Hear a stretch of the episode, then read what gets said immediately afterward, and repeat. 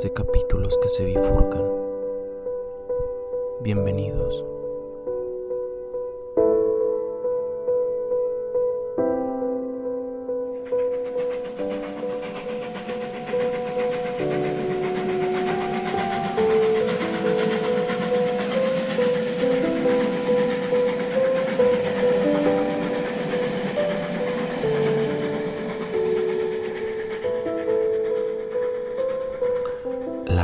Repugnancia y la legislación. La repugnancia es una poderosa emoción para la mayoría de los seres humanos. Ella modela nuestra intimidad y provee gran parte de la estructura de nuestra rutina diaria.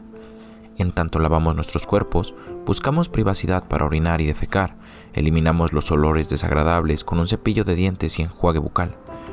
Olemos nuestras axilas cuando nadie nos ve.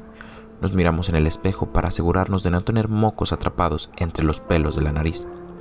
En muchos sentidos, nuestras relaciones sociales también están estructuradas alrededor de lo repugnante y de nuestros diversos esfuerzos por evitarlo. La manera en que disponemos de ciertas sustancias animales repulsivas como las heces, los cadáveres y la carne podrida son penetrantes fuentes de nuestras convenciones sociales y la mayoría de las sociedades enseñan a eludir ciertos grupos de personas físicamente repugnantes, portadoras de una contaminación que los elementos respetables de la sociedad deben mantener a raya.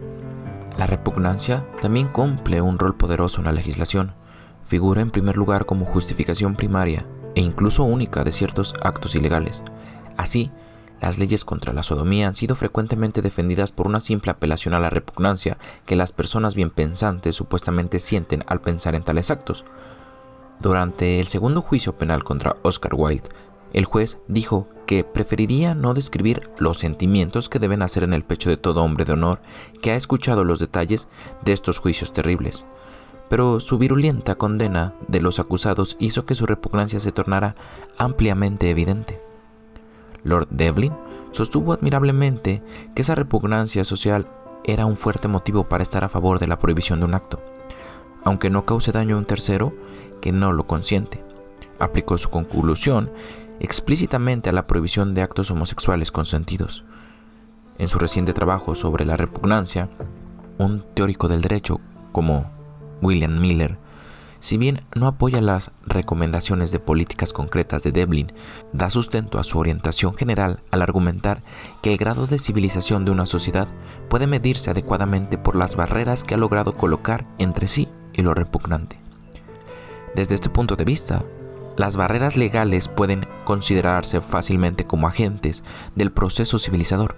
Más recientemente, el bioético conservador Leon Kass, que ahora encabeza una comisión a la que el presidente Bush le encargó que examinara las cuestiones morales relacionadas con la investigación de las células madres, ha sostenido que en general la sociedad haría bien en confiar en la sabiduría de la repugnancia, cuando pondera las nuevas posibilidades médicas. En un ensayo en favor de la prohibición de la clonación humana, sugiere que la repugnancia puede ser la única voz que nos queda para salir en defensa de la esencia de nuestra humanidad. Una de las áreas del derecho donde las consideraciones acerca de lo repugnante son inequívocamente centrales es la actual ley de la obscenidad. La repugnancia de un miembro típico de la sociedad que aplique los estándares contemporáneos de la comunidad comúnmente se ha considerado un elemento crucial en la definición del obsceno. La Corte Suprema ha señalado que la etimología de la palabra obsceno contiene la palabra latina caenum, que significa suciedad, y que en dos importantes diccionarios incluye el término repugnancia en su definición. La repugnancia de la sociedad también figura en las discusiones legales sobre la categoría de ciertos actos que ya son considerados ilegales por otros motivos. La repugnancia de un criminal hacia su víctima homosexual puede verse como un factor mitigante del homicidio. La que experimenta el juez o el jurado ha sido frecuentemente considerada como relevante en la evaluación de un homicidio en la que están bajo consideraciones factores potencialmente agravantes. Según uno de los puntos de vista sobre estas cuestiones, la emoción de la repugnancia es altamente relevante para el derecho y un componente valioso del proceso legal. Para Devlin, la sociedad no puede defenderse sin hacer leyes que respondan a las reacciones de repugnancia de sus miembros, y toda sociedad tiene el derecho de preservarse. Toda sociedad, por lo tanto, está autorizada a traducir en leyes las reacciones de repugnancia de sus miembros. Según Cass, la repugnancia corporiza una profunda sabiduría que nos alerta a no transgredir aquello que por profundo es indecible. Si no atendemos a esa sabiduría, corremos el riesgo de perder nuestra humanidad. Para Miller, el odio que siente una sociedad hacia el vicio y la falta de decoro necesariamente incluye la repugnancia y no puede sostenerse sin ella.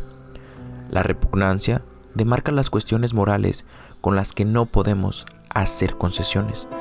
Debería concluirse que para Miller la repugnancia cumple un rol legítimo en el derecho penal y quizá también en otras áreas del derecho, aunque no analiza estas otras implicaciones.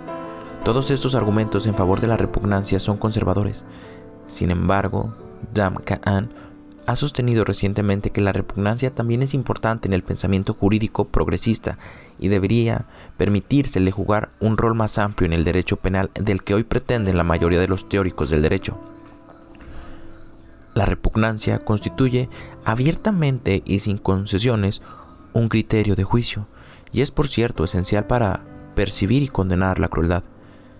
Estas son tesis verosímiles que no deberían rechazarse fácilmente, y tal como he sostenido en el capítulo 1, tampoco deberían rechazarse debido a la condena general a toda apelación a la emoción en el ámbito del derecho, o a un fuerte y equivocado contraste entre la emoción y la razón, que demasiado a menudo escuchamos cuando los teóricos del derecho debaten sobre la apelación a la conmiseración, a la indignación o al miedo irrefrenable.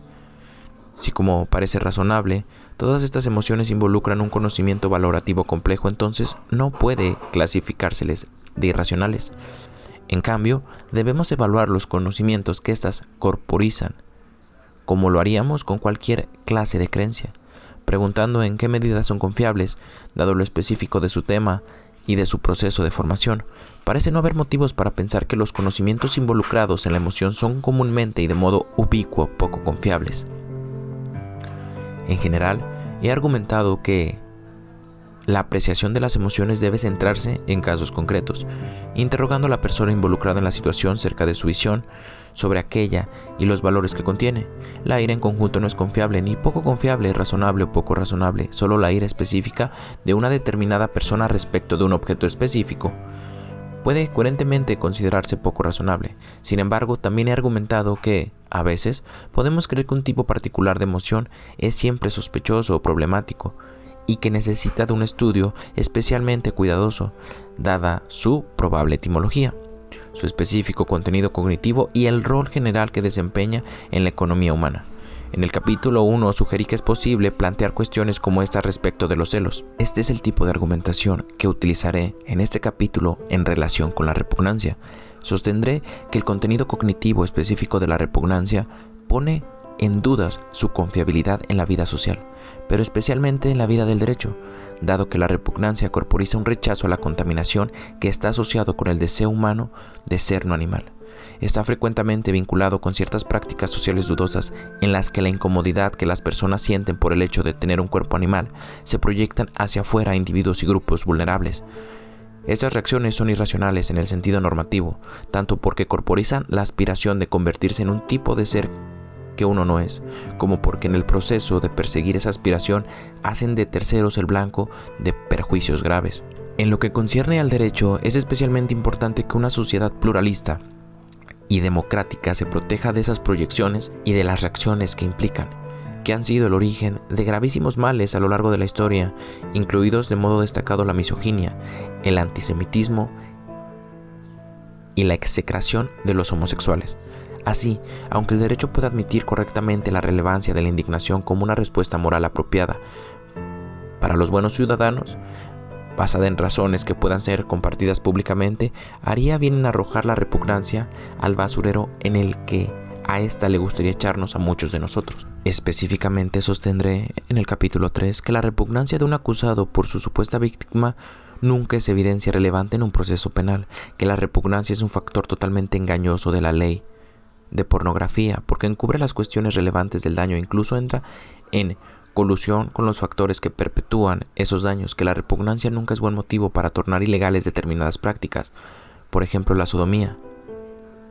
que incluso cuando un homicidio parece peor que otro porque es inusualmente repugnante, debe desconfiarse de esta reacción de repugnancia por tratarse de un dispositivo que empleamos para negar nuestra propia capacidad para el mal. Argumentos en favor de la repugnancia. Devlin, Cass, Miller y Kahn Debemos comenzar por comprender la posición a favor de la repugnancia con mayor detalle, dado que, en realidad, no se trata de una sola posición, sino de una familia de posiciones. Necesitamos escudriñar uno por uno los principales argumentos que se han presentado en favor de que la repugnancia desempeñe un amplio rol en el derecho. El argumento en favor de la repugnancia más influyente ha sido el de Lord Devlin en su famosa conferencia The Informant of Morals. Devlin, que era juez, aprovechó la ocasión de la publicación del informe Wolfenden en 1957, que había recomendado la despenalización de las relaciones homosexuales de mutuo consentimiento entre adultos y se había opuesto a la criminalización de la prostitución, que entonces no era ilegal. En apoyo de sus recomendaciones, la Comisión planteó una postura general contra la regulación legal de la inmoralidad privada. Básicamente siguieron la línea de Mill la sociedad no tiene derecho a usar leyes para reglamentar la conducta personal que no cause daño a terceros. El contraargumento de Devlin es complejo. Concuerda con la Comisión en que en general la libertad personal debía ser extensa, Debe haber tolerancia de la máxima libertad individual que sea compatible con la integridad de la sociedad.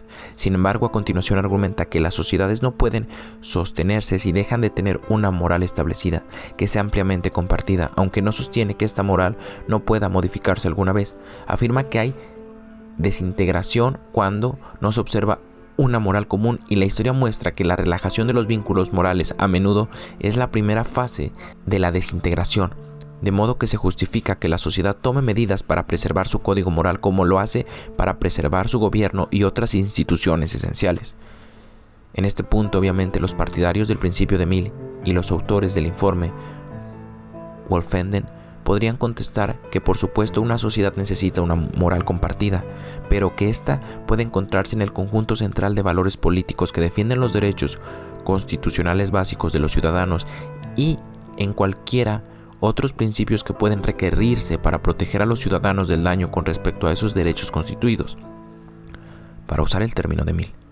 Así, los liberales no tienen por qué y no deberían sostener que la sociedad pueda dispensar de una moral compartida, solo tienen que decir que la moral compartida debería ser una moral políticamente liberal, que distingue entre valores políticos y constitucionales compartidos y otros aspectos de la concepción general de las personas acerca de lo que es una buena vida. Estos últimos incluirían cuestiones de religión y dejando de lado el daño, no consentimos a terceros asuntos relativos a la conducta y el deseo sexuales. Los liberales pueden añadir que la protección de la libertad en áreas de profunda significación personal es en sí misma una norma moral y un valor compartido, uno de los valores más apreciados en muchas sociedades.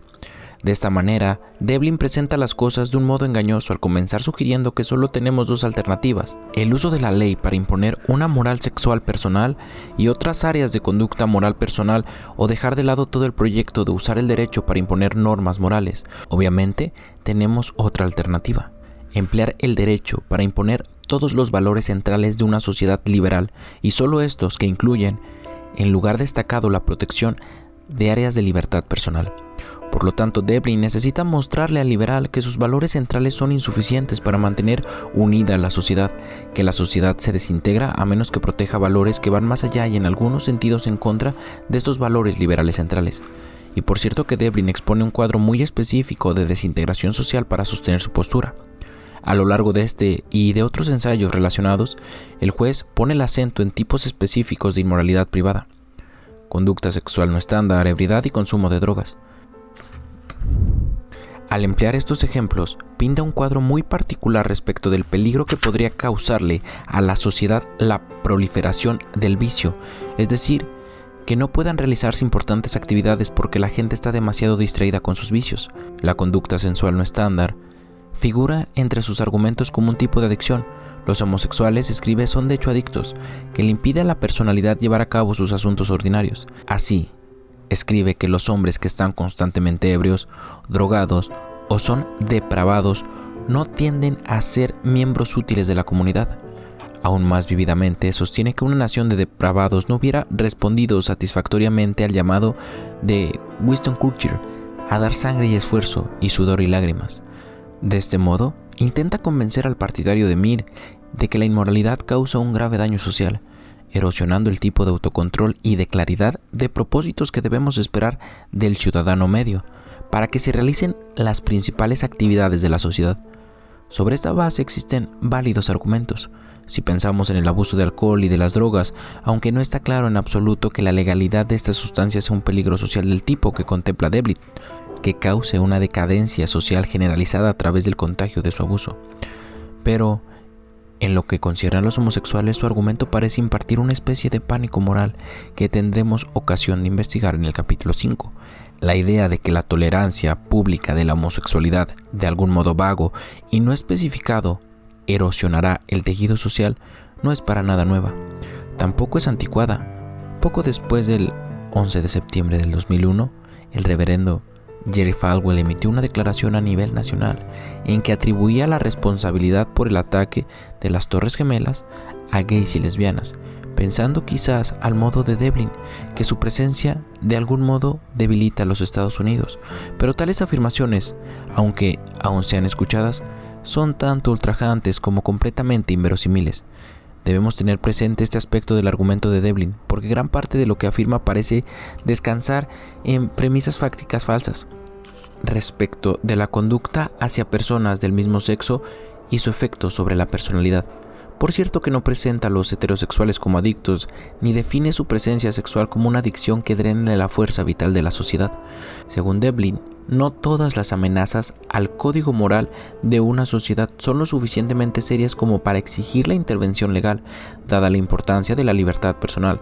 Por lo tanto, él propone una prueba para determinar el punto más allá del cual no debe pedírsele a la sociedad que tolere una conducta inmoral. Para encontrar un estándar apropiado, Devlin recurre a la conocida ficción legal del hombre razonable, a quien también describe como el hombre o el ómnibus de Chapman.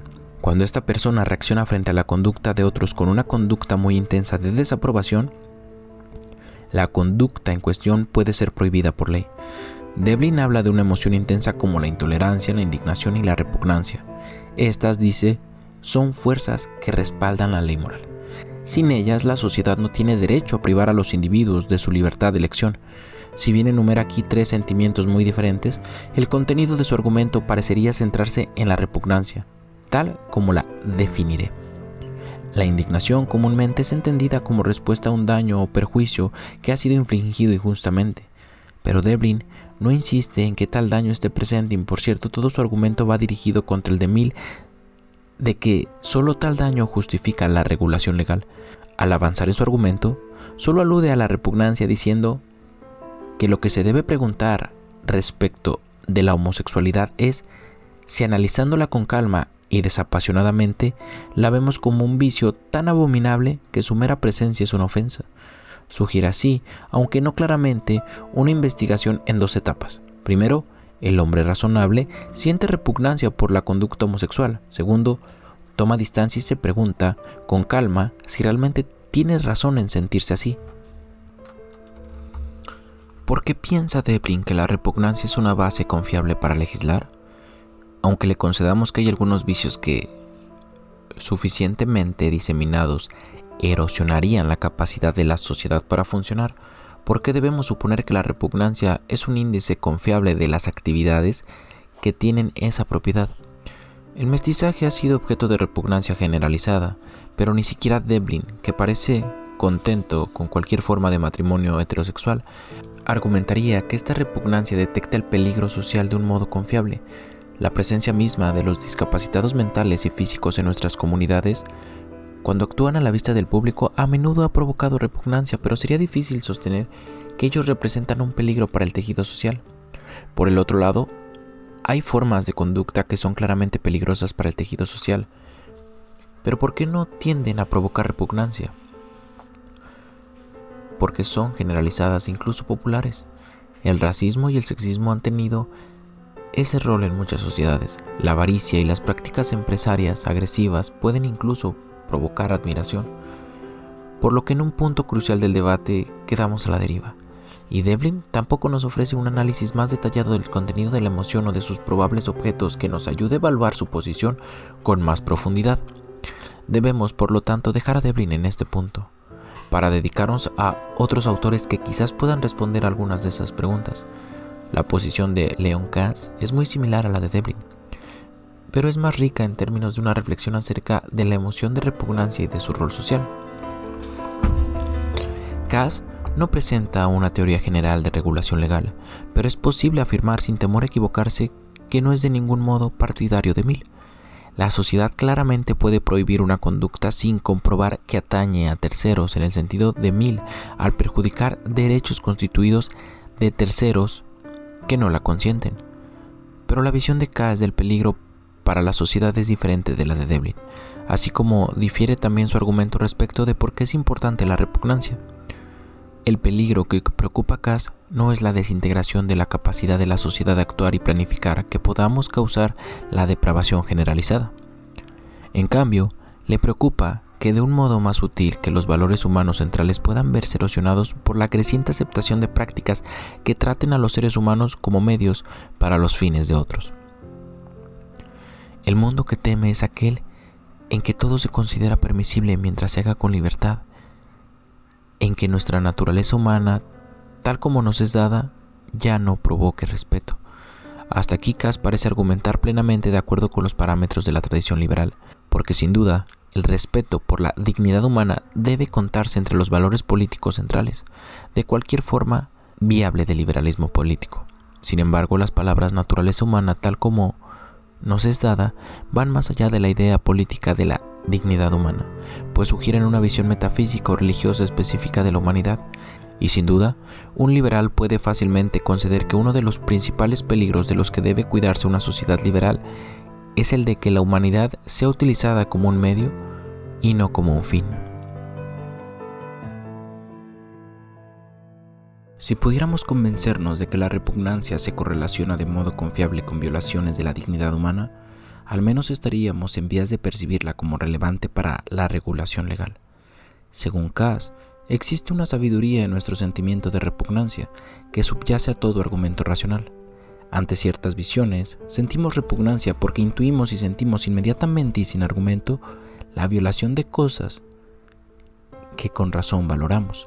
La repugnancia se revela contra los excesos de la voluntad humana, nos alerta a no transgredir aquello que por profundo es indecible.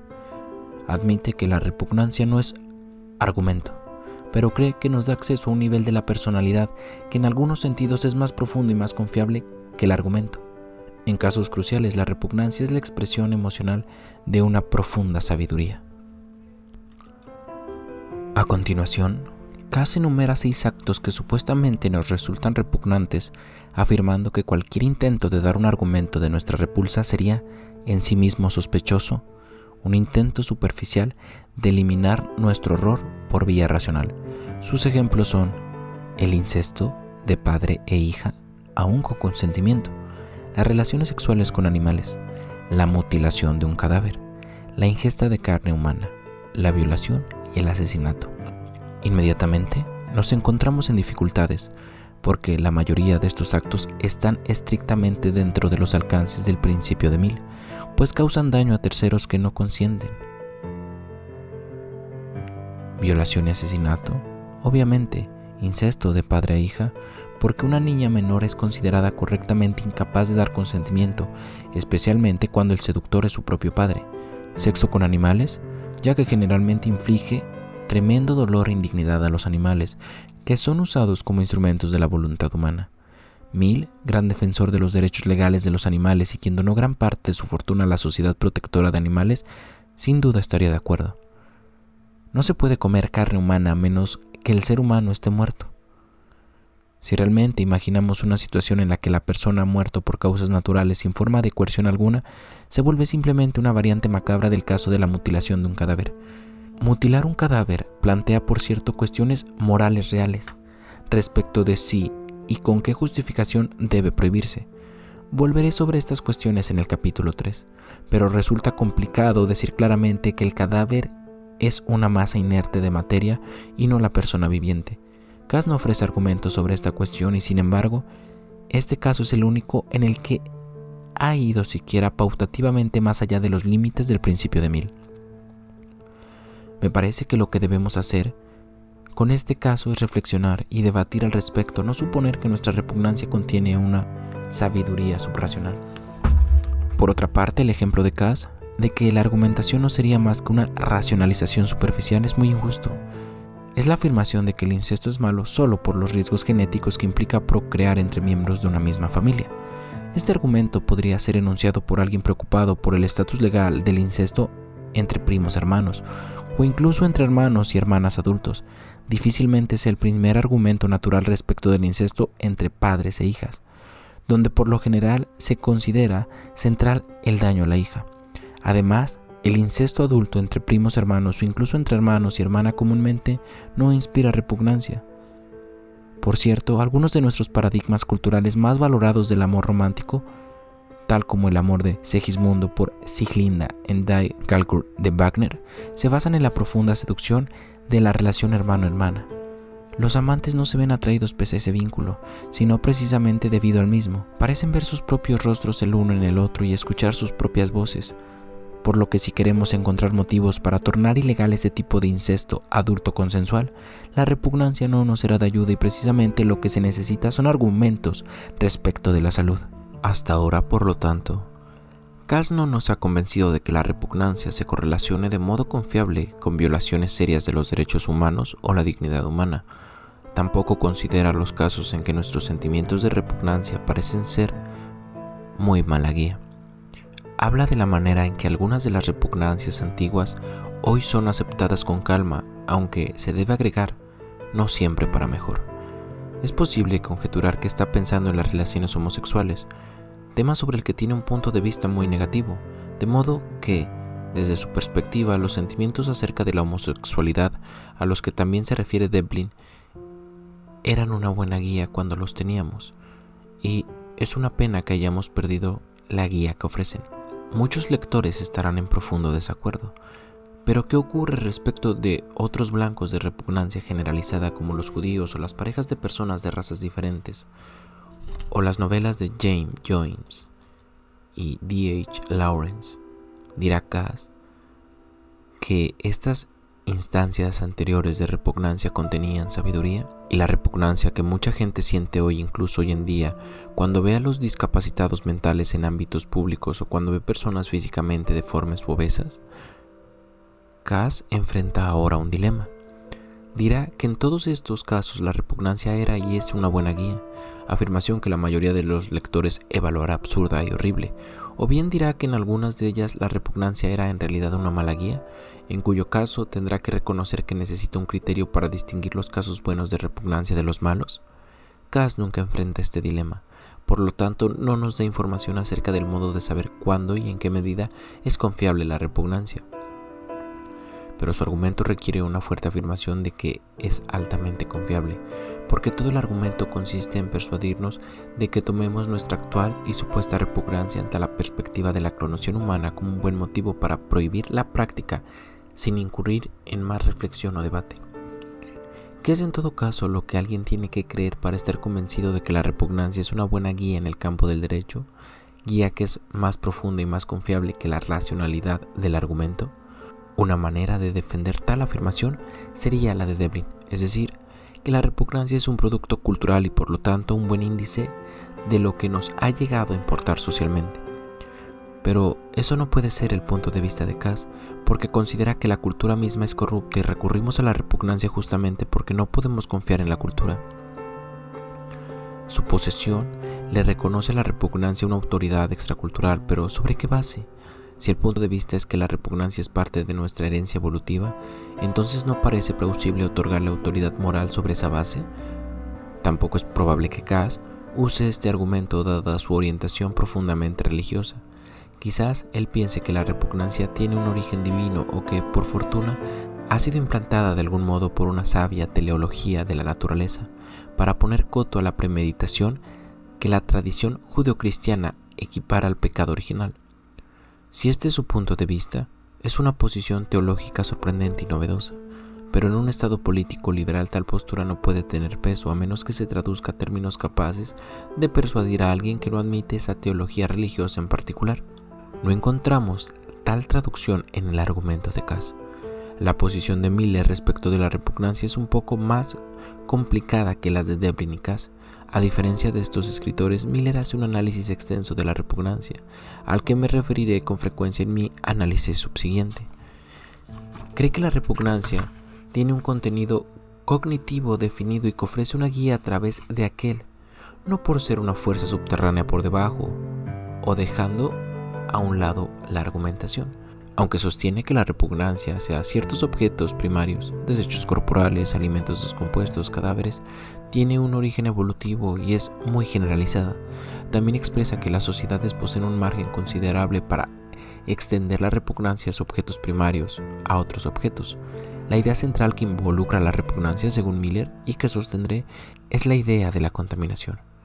Cuando la repugnancia se presenta como el motivo para prohibir una práctica, se trata de impedir que uno o la propia sociedad se vean contaminados por la presencia de esta práctica.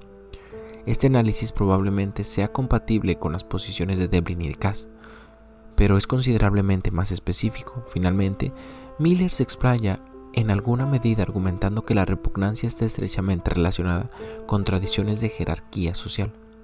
La mayoría, si no todas las sociedades, construyen estratos de seres humanos, considerando algunos corrompidos y repugnantes.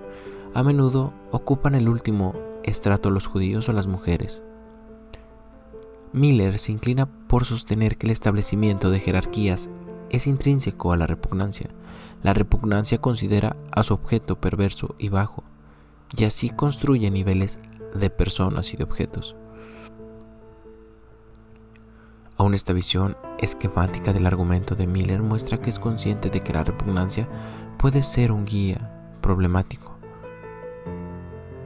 ¿Por qué Miller es crítico respecto de las jerarquías que constituye la repugnancia? Pero, entonces, ¿por qué de todos modos la prueba, aunque con limitaciones? El aspecto normativo del libro de Miller es breve y limitado y casi no hay nada referido a la regulación legal, por lo que cualquier respuesta a esta pregunta debe de ser más bien especulativa, aunque parecería que sostiene dos cosas. En primer lugar, hace una afirmación general en el sentido de que la repugnancia puede ser utilizada como un índice de progreso al avanzar. La civilización, cuantas más cosas resultan repugnantes a una sociedad, tanto más avanzada es. Examinaré esta afirmación en detalle más adelante en este capítulo.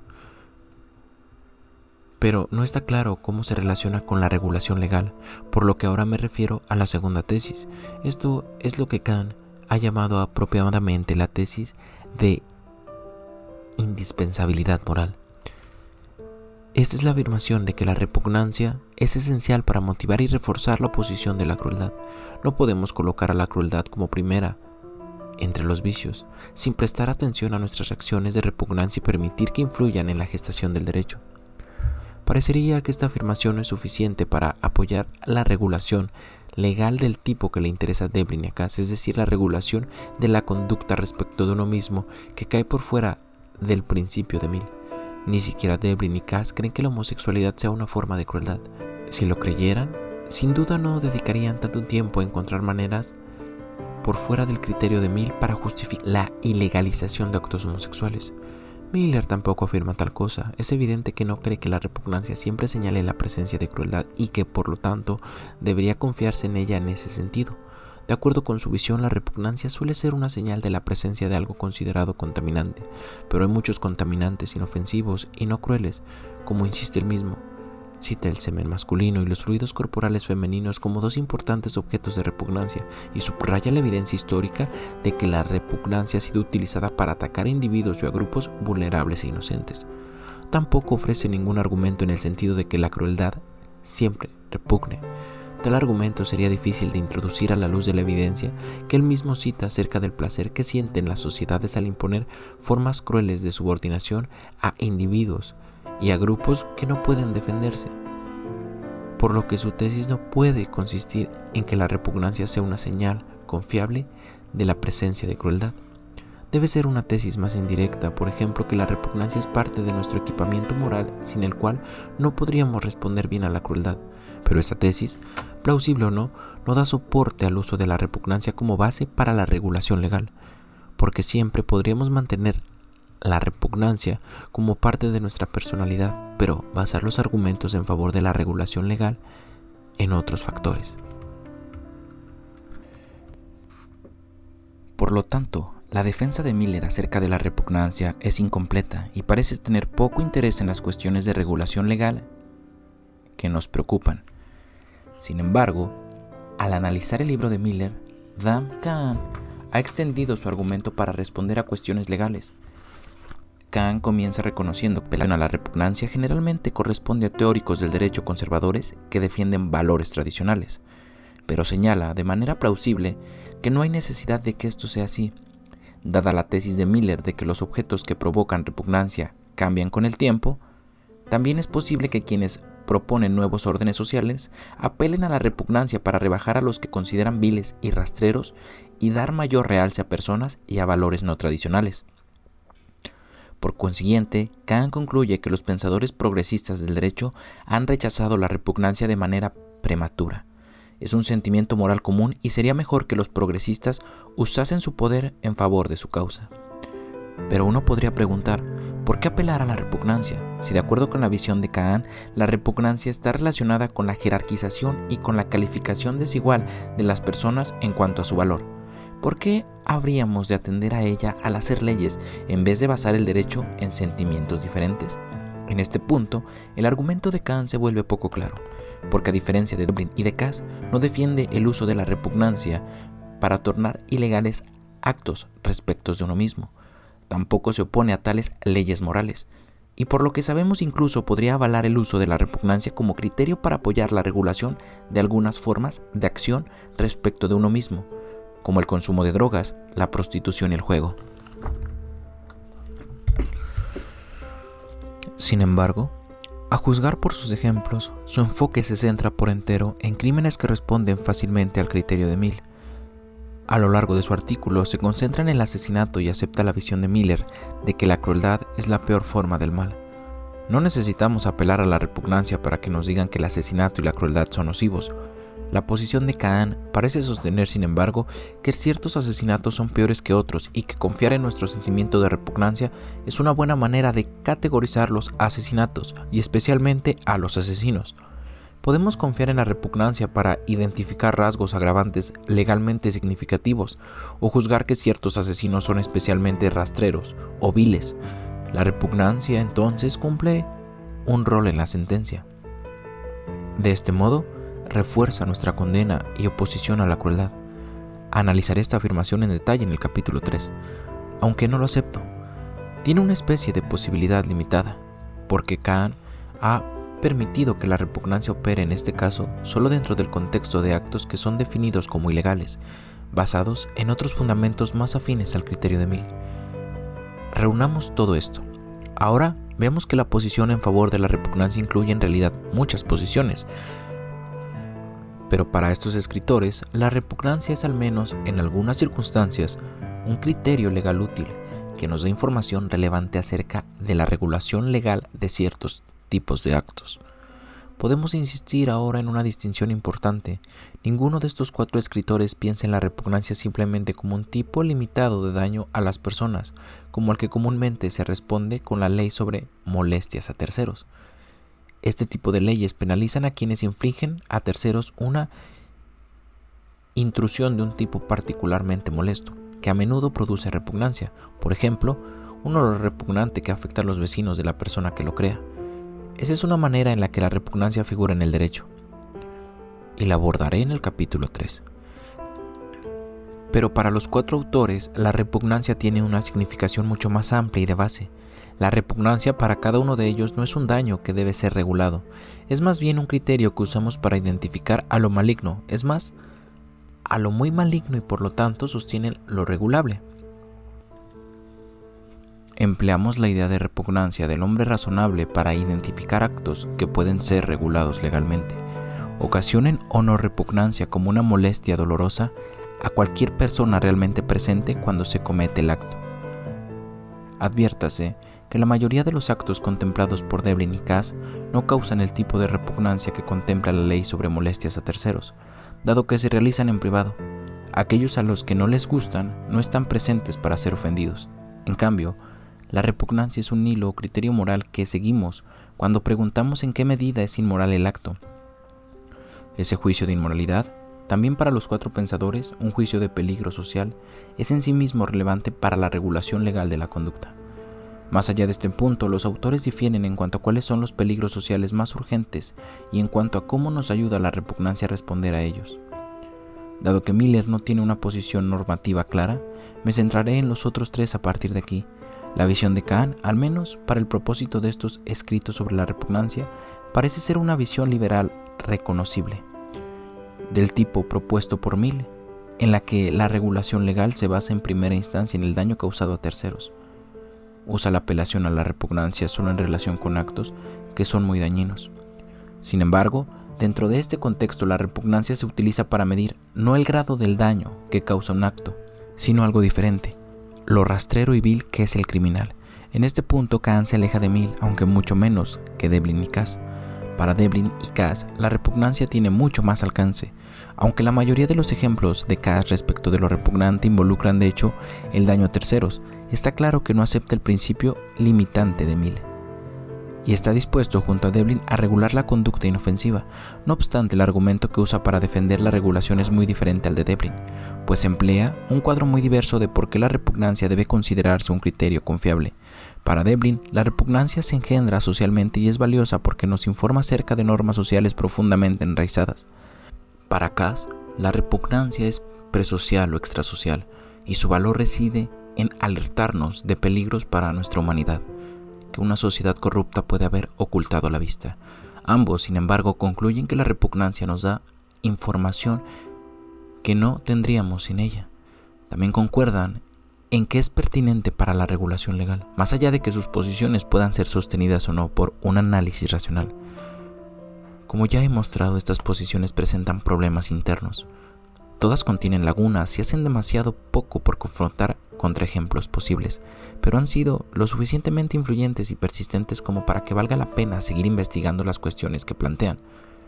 Parece obvio que tal investigación debería comenzar con la mejor descripción posible sobre la repugnancia y de sus operaciones, dado que solo tal examen puede responder a algunos de los interrogantes que hemos planteado respecto de la confiabilidad de la repugnancia y de su rol social.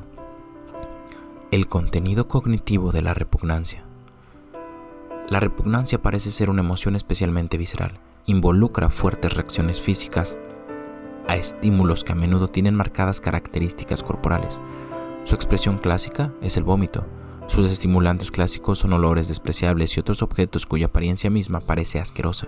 Sin embargo, importantes investigaciones realizadas por el psicólogo Paul Rosin han mostrado que la repugnancia tiene un contenido cognitivo pero complejo, centrado en la idea de la incorporación de un contaminante. Su definición central de la repugnancia es repulsión a la perspectiva de la incorporación de un objeto ofensivo. Los objetos ofensivos son contaminantes, es decir, si toman contacto incluso brevemente con alimentos aceptables, los vuelven inaceptables. De modo similar, Winfried Menigu habla de la repugnancia como una crisis de autoafirmación contra lo otro inasimilable un repudio de una proximidad que no se desea, en la que un objeto es evaluado como contaminación y violentamente distanciado. Los objetos de la repugnancia deben verse como contaminantes, no solo como inapropiados para su ingestión. Así, el papel, las margaritas y la arena son inapropiados, pero no repugnantes. Rossi no discute que la repugnancia pueda muy bien tener una base evolucionista subyacente. De hecho, acepta el argumento de Darwin de que la repugnancia era originalmente un tipo de rechazo, sobre todo de alimentos no rechazados, relacionada en forma estrecha con experiencias sensoriales negativas fuertes. Muestra sin embargo que es diferente tanto del disgusto, una reacción negativa motivada por factores sensoriales, como de una sensación de peligro, un rechazo motivado por posibles consecuencias dañinas. La repugnancia no es un simple disgusto, porque el mismo olor provoca distintas reacciones de repugnancia según la concepción del sujeto respecto del objeto. Los participantes de su investigación huelen olores de descomposición de dos recipientes distintos que contienen en realidad la misma sustancia. Se les dice que un recipiente contiene heces y que el otro posee queso. Los olores reales son confundibles. Aquellos que creen que huelen queso por lo general les gusta el olor. A quienes piensan que están oliendo heces lo encuentran repelente y desagradable. es la concepción del sujeto acerca del objeto y no las propiedades sensoriales del objeto, lo que determina primordialmente el valor hedónico. En general, la repugnancia es motivada en primer lugar por factores ideacionales, la naturaleza u origen del elemento y su historia social, es decir, quién lo tocó. Incluso si los sujetos están convencidos de que la cucaracha seca y molida tiene el sabor de azúcar, se niegan a comerla, o si la ingieren, dicen que su sabor es repugnante. Tampoco la repugnancia es lo mismo que un peligro percibido. Elementos peligrosos, por ejemplo, hongos venenosos, se toleran en el medio ambiente mientras no se ingieran, mientras que los repugnantes no se toleran del mismo modo. Cuando se elimina el peligro, el elemento peligroso será ingerido. Los hongos venenosos, a los que se elimina el tóxico, son aceptables. Los elementos repugnantes siguen siéndolo incluso cuando se elimina el peligro. La gente se niega a comer cucarachas esterilizadas. Muchos incluso se niegan a tragar una cucaracha dentro de una cápsula plástica que se eliminaría sin digerir en las heces del sujeto. La repugnancia atañe a los límites del cuerpo, se centra en la perspectiva de que una sustancia problemática puede ser incorporada en uno mismo. Para muchos elementos y para muchas personas la boca es un límite particularmente cargado. Lo repugnante tiene que ser visto como extraño, los productos corporales propios no son vistos como repugnantes mientras estén dentro del propio cuerpo, aunque se vuelven repugnantes cuando lo dejan. La mayoría de la gente siente repugnancia de beber en un vaso en el que haya escupido, aunque no sea sensible a la saliva en su propia boca. El contenido ideacional de la repugnancia es que el mismo se volverá vil o contaminado por la ingestión de la sustancia considerada como ofensiva. Varios expertos de Rosin y de sus colegas indican que la idea involucrada es que uno es lo que come. Si se ingiere lo que es vil, uno se envilece. Los objetos de repugnancia son de una gran variedad pero el centro está puesto en los animales y en los productos animales. Yal sostuvo más específicamente que el centro de la repugnancia son los productos de desecho animal, que vemos como envilecedores. Rosin ha confirmado experimentalmente nuestra preocupación con la materia animal, pero agrega que la repugnancia puede ser transferida a objetos que han tenido contacto con animales o con productos animales, y una de las principales fuentes es haber tenido contacto con personas que disgustan o se ven como desagradables. Enseguida, analizaremos estas extensiones. Rosin también insiste junto con Miller en que la repugnancia se centra en la descomposición tanto como en los desechos. Así, los cadáveres son tan centrales a la repugnancia como las heces. Es difícil explicar por qué productos vegetales fuera de los especímenes descompuestos y cubiertos de hongos comúnmente no resultan repugnantes, pero Hannibal, Rosin y Miller concluyen que la idea motivante tiene que ver con nuestro interés en cuidar la frontera entre nosotros mismos y los animales no humanos, o nuestra propia condición animal. De aquí que las lágrimas sean la única secreción corporal humana que no resulta repugnante, presumiblemente porque se considera únicamente humanas y por lo tanto no nos recuerda lo que tenemos en común con los animales. Las heces, la mucosidad, el semen y otras secreciones corporales animales en cambio se consideran contaminantes. No queremos ingerirlas y consideramos contaminados a quienes tienen contacto regular con ellas. Así, los antiguamente llamados intocables en el sistema de casta indio eran aquellos cuya función diaria era limpiar letrinas, en muchas culturas, la recepción oral o anal del semen se considera una contaminación y un signo de estatus bajo o vil. Comemos carne sin que nos resulte repugnante, disfrazando su origen animal, quitándole la piel y la cabeza y cortándola en pequeños trozos. Angial, Rossini y Miller infieren que la repugnancia está vinculada con nuestra relación problemática con nuestra propia condición animal. Su idea central es la creencia de que si incorporamos el carácter animal de secreciones animales, nos veremos reducidos a la condición de animales. De modo similar, si absorbemos o entramos en contacto con cosas en descomposición, seremos mortales y estaremos en estado descompuesto. La repugnancia, por lo tanto, rechaza tanto la condición animal en general como la mortalidad que tiene un lugar tan destacado en nuestro rechazo a la condición animal. Por cierto, necesitamos agregar esta restricción para explicar por qué algunos aspectos de nuestra condición animal, por ejemplo fuerza, agilidad, no resultan repugnantes. Los productos que son repugnantes son los que relacionamos con nuestra vulnerabilidad a la descomposición y a convertirnos en productos de desecho. Como dice Miller, finalmente la base para toda repugnancia somos nosotros, que vivimos y morimos, y que el proceso es sucio, pues emitimos sustancias y olores que nos hacen dudar de nosotros mismos y temer a nuestros vecinos. A la luz de este análisis, no debería sorprendernos que en todas las culturas conocidas una marca esencial de dignidad humana sea la capacidad de lavarse y de eliminar desechos. Rosin señala el análisis de las condiciones en prisiones y campos de concentración, que muestran que las personas a las que se les prohíbe lavarse o usar el baño pronto son percibidas como subhumanas por los demás y por lo tanto resultan más fáciles de torturar o de matar. Se han convertido en animales y este mismo reconocimiento llevó a un tribunal del distrito de Massachusetts en 1995 a concluir que las condiciones en la prisión estadual de Bridgewater violaban el derecho de los prisioneros, de acuerdo con la octava enmienda, a no sufrir castigos crueles e inusuales. La condición primaria de la que se quejaban los prisioneros era el estado repugnante de los baños químicos, que rebalsaban permanentemente y generaban espectáculos y olores repugnantes, de los que no podían escapar. Este análisis de la repugnancia es el resultado de estudios psicológicos contemporáneos, pero es coherente con reflexiones más antiguas, entre las que ocupa un lugar destacado el análisis clásico de Freud en el malestar en la cultura y una variedad de otros pasajes y cartas. Para Freud, la historia de la repugnancia debe analizarse junto con la historia del camino erguido, mientras que para los animales el olfato es un sentido particularmente sensible y conectado estrechamente con la interacción sexual con otros animales, el ser humano ha roto con este mundo animal de excreción, olfato y sexualidad, y ha elevado su nariz a lo alto. Desde este punto en adelante, el animal humano tiene una relación problemática con los olores del área genital. Se sigue sintiendo atraído por ellos, pero debe reprimirlos en favor de la civilización. Así los niños deben aprender a sentir repugnancia hacia ellos. Volveré luego sobre esta historia del desarrollo. Es suficiente con mostrar aquí que hay una medida sustancial de convergencia entre la visión psicoanalítica de Freud versiones más recientes desarrolladas en la psicología del conocimiento.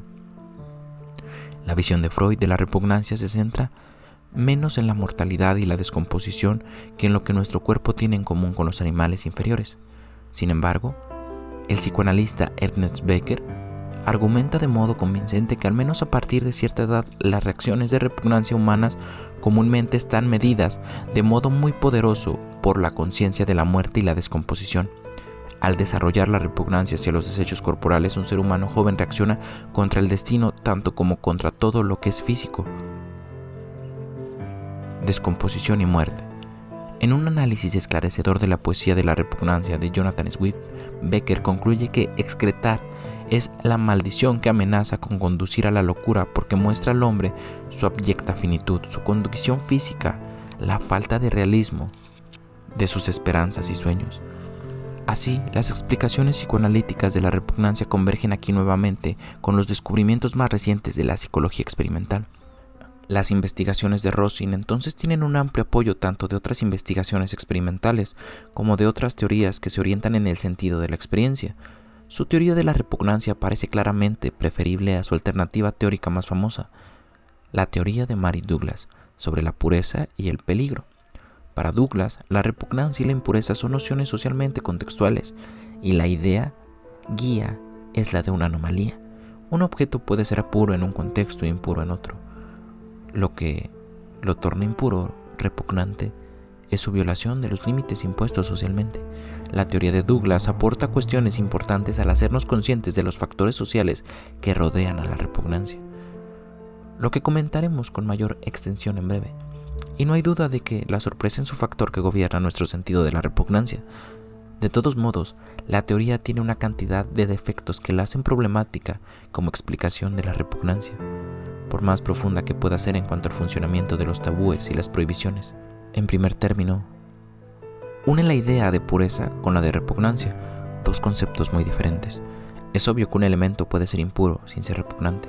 En segundo lugar, Douglas tiende a asimilar la repugnancia y el peligro, Así, se clasifica la brujería junto con alimentos y fluidos repugnantes como una violación de límites sociales. Tercero, la definición es demasiado contextual. Los desechos, los cadáveres y la mayoría de los fluidos corporales son de modo ubicuo objetos de repugnancia. Las sociedades poseen un gran margen para determinar cómo se extienden a otros objetos la idea sobre la contaminación, pero parecen no tenerla para hacer que estos objetos primarios no sean repugnantes. En cuarto lugar, la idea de anomalía es demasiado débil para explicar por qué algunas cosas no resultan repugnantes. Las heces y los cadáveres son repugnantes, pero de ningún modo anómalos. Por otro lado, una criatura como el delfín es una anomalía en la naturaleza, al ser un mamífero que vive en el mar, pero a nadie le resulta repugnantes los delfines. Parece que con la repugnancia ocurre algo más que la mera idea de sorpresa o alejamiento de normas sociales. Ese algo es reflejo de modo convincente en la idea de Rosin acerca de la ansiedad respecto de la animalidad.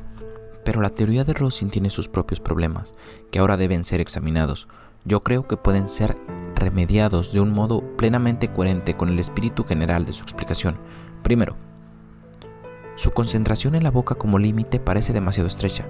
Puede producirse una contaminación relevante para la repugnancia a través de la nariz, la piel, los genitales.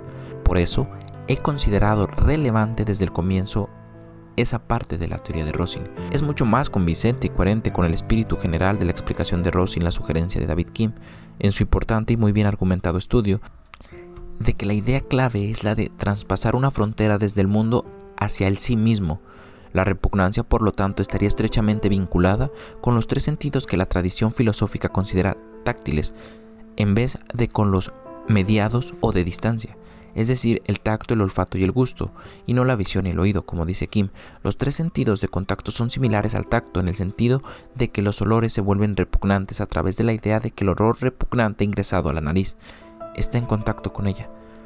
La idea de recordatorio de lo animal también debe ser trabajada. No nos repugnan todos los animales o todo lo que nos recuerda nuestra propia condición animal. Como he dicho, la fuerza, la velocidad y los animales que ejemplifican esos rasgos están muy lejos de ser repugnantes. Por consiguiente, necesitamos agregar lo que Rosin a veces, pero no de manera sistemática agrega. Lo que nos produce ansiedad es un tipo de vulnerabilidad que compartimos con otros animales la propensión a la descomposición y a volvernos productos de desecho. Como veremos, Becker ya había llegado a este punto y es necesaria su visión para dar forma a la explicación más vaga de Rosin en relación con la base para la repugnancia. Una vez establecida esta cuestión, también podemos responder a dos preguntas más que David Kim le plantea a la teoría de Rosin. Kim se interroga por qué los insectos tan a menudo son repugnantes y siente que la teoría del recordatorio animal no responde plenamente a esta cuestión, pero es especialmente probable que los insectos estén vinculados con las propiedades repugnantes que indican descomposición, lo pegajoso, lo sucio y otras señales de nuestra mortalidad y vulnerabilidad animal. Una segunda cuestión, más difícil de explicar, es por qué la gente a menudo siente repugnancia o aversión hacia personas con discapacidades. En gran medida esta repugnancia es una construcción social, por lo que nuestro análisis acerca de ello corresponde a nuestro abordaje siguiente acerca de la extensión social de la repugnancia. Pero puede ocurrir, aunque no lo sabemos realmente, que haya una repugnancia primaria vinculada con la visión de una persona con un muñón en vez de un miembro, de una persona cuyo rostro y modos muestren señales de atraso en su desarrollo. Estas discapacidades son, por supuesto, recordatorios de nuestra vulnerabilidad. En vez de tener un alma racional invulnerable, poseemos facultades mentales que pueden verse frenadas en su desarrollo. Aún antes de morir, podemos perder partes del cuerpo. Concluyo que el espíritu de la teoría de Rosin sobrevive, aunque era necesario más trabajo para incorporarle respuestas convenientes a algunas preguntas posibles. La repugnancia comienza entonces con un grupo de objetos centrales, que se ven como contaminantes porque son recordatorios de nuestra mortalidad y de nuestra vulnerabilidad animal. La repugnancia hacia estos objetos está medida por conceptos y en esa medida es aprendida, pero parece ser ubicua en todas las sociedades humanas. La repugnancia, sin embargo, pronto se hace extensiva a otros objetos, a través de un conjunto complicado de conexiones. Un rasgo destacado de estas extensiones, tal como las estudió Rosin, es la noción de contaminación psicológica, la idea base reside en que el contacto pasado entre una sustancia inocua y una sustancia que causa repugnancia provoca el rechazo de la sustancia aceptable. Esta contaminación es medida por lo que Rosin, de modo bastante razonable, llama leyes de magia simpática. Una de tales leyes es la de contagio. Las cosas que han estado en contacto siguen por siempre actuando la una sobre la otra. Así, cuando una cucaracha muerta cae en un vaso de jugo, la gente se niega a beber ese jugo. Se rechaza la ropa que ha sido usada por alguien con una enfermedad infecciosa y muchas personas rechazan toda la ropa de segunda mano. Como comenta Rosin y sus colaboradores, la ley de contagio tal como es aplicada a la repugnancia es potencialmente dañina. Todo lo que podríamos comer o tocar está potencialmente contaminado. Respondemos a este problema, concluyen, adoptando conjuntos complejos de prohibiciones rituales que definen las zonas relevantes dentro de las cuales se reconocerá la contaminación. De esta manera es posible relacionar el análisis central de Rosin con los aspectos más útiles del análisis social en Douglas. Recordemos que Douglas sostiene que nuestra idea de lo contaminante comúnmente involucra la idea de la violación de una frontera, violación de categorías aceptadas o materia fuera de lugar. Su teoría resulta inadecuada como explicación de las nociones centrales involucradas en la repugnancia. Los objetos centrales o primarios de la repugnancia son recordatorios de la vulnerabilidad y de la mortalidad animal, pero a través de la ley de contagio todo tipo de objetos se vuelven contaminantes potenciales. La extensión de la contaminación está medida por el trazo de límites sociales, con el resultado de que lo repugnante es solo lo que transgrede esos límites. Una segunda ley, por la que se extiende la repugnancia, es la de la similitud. Si dos cosas son similares, se considera que la acción que se realiza sobre una, es decir, contaminándola, afecta a la otra. Así, un pedazo de chocolate moldeado en forma de heces de perro es rechazado, a pesar de que los sujetos conozcan su origen real, los sujetos también se niegan a tomar sopa servida en una vacinilla esterilizada, tomar sopa mezclada con un matamoscas estéril, beber una bebida favorita revuelta con un peine sin estrenar. Debido a que la similitud es una noción muy elástica, esta ley también está muy medida por reglas y límites sociales. La repugnancia parece no estar presente en los niños durante los primeros tres años de vida. Ellos rechazan los sabores amargos desde el nacimiento, haciendo expresiones faciales que luego son características de la repugnancia, pero en este momento la repugnancia no se ha separado del mero disgusto. Y el peligro ni siquiera ha aparecido en escena. La categoría de peligro parece surgir en los primeros años de vida y la repugnancia plena recién aparece a partir de los cuatro años de edad. Los niños no muestran rechazo por las heces o el vómito en sus primeros años. En todo caso se sienten fascinados y atraídos por sus heces y la repugnancia aprendida más tarde es una fuerza social poderosa que convierte la atracción en aversión. Antes de los 3 o 4 años tampoco hay evidencia del rechazo de olores, fuera de los que son irritantes. La repugnancia entonces es enseñada por los padres y por la sociedad. Esto no muestra que no tenga un origen evolutivo. Muchos rasgos pertenecientes al bagaje innato tardan en madurar, pero manifiesta que con la repugnancia, tal como ocurre con el lenguaje, la enseñanza social cumple un gran papel en la modelación de la forma que adopta el bagaje innato. Por lo general, esta enseñanza comienza cuando se le inculca al niño el uso del inodoro y a pesar del gran interés de los psicoanalistas en este proceso, aún necesitamos estudios empíricos más precisos acerca de cómo funciona. Resultaría de particular interés los estudios comparativos de culturas. Es obvio que en la mayoría de las sociedades, y no en todas, los padres comunican a sus hijos mensajes poderosos, tanto de disgusto como de repugnancia respecto de sus heces, y que estos mensajes convierten la atracción en aversión o al menos causan una muy fuerte represión detrás de la aversión de cualquier atracción que persista. Pero no son del todo claras las etapas por las que suelen transitar los niños hacia la plena repugnancia adulta. Rosin sostiene tentativamente que los niños no desarrollan inmediatamente una repugnancia plena hacia sus heces. En cambio, en respuesta a las indicaciones de sus padres, primero solo desarrollan el disgusto, luego de repetidas muestras de repugnancia por parte de sus padres y de otros, sin embargo, finalmente llegan a compartir esa repugnancia plena. Los niveles de repugnancia de los niños se relacionan de manera estrecha con los de sus padres y como muestran los estudios empíricos de Rosin, existe una considerable variación individual en los niveles de repugnancia hacia objetos primarios. ¿Se podría criar niños que no sintieran repugnancia hacia sus desechos corporales? Claramente hay tendencias evolutivas que podrían hacer difícil esa tarea. Tampoco sería muy sabio intentarlo.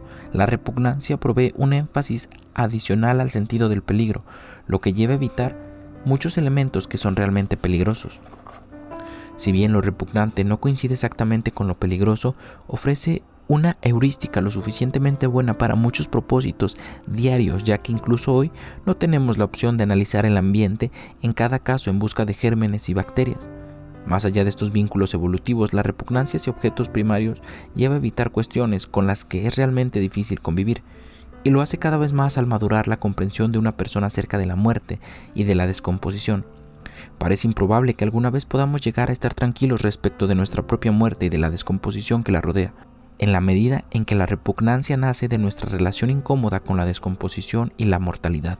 Es probable que tarde o temprano salga a la superficie y posiblemente sea necesaria para poder vivir.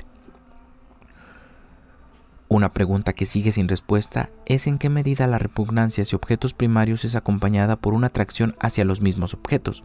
Freud argumenta de modo convincente que un niño es atraído por sus heces y retiene esta atracción detrás de la repugnancia que la reprime, pero la fuerza de esta atracción retenida puede diferir en gran medida entre individuos y por cierto entre sociedades probablemente se vea influida por la enseñanza del uso del inodoro, proceso en el que los padres a menudo festejan al hijo por producir una disposición y el niño llega a ver el producto como un regalo que hace a sus padres.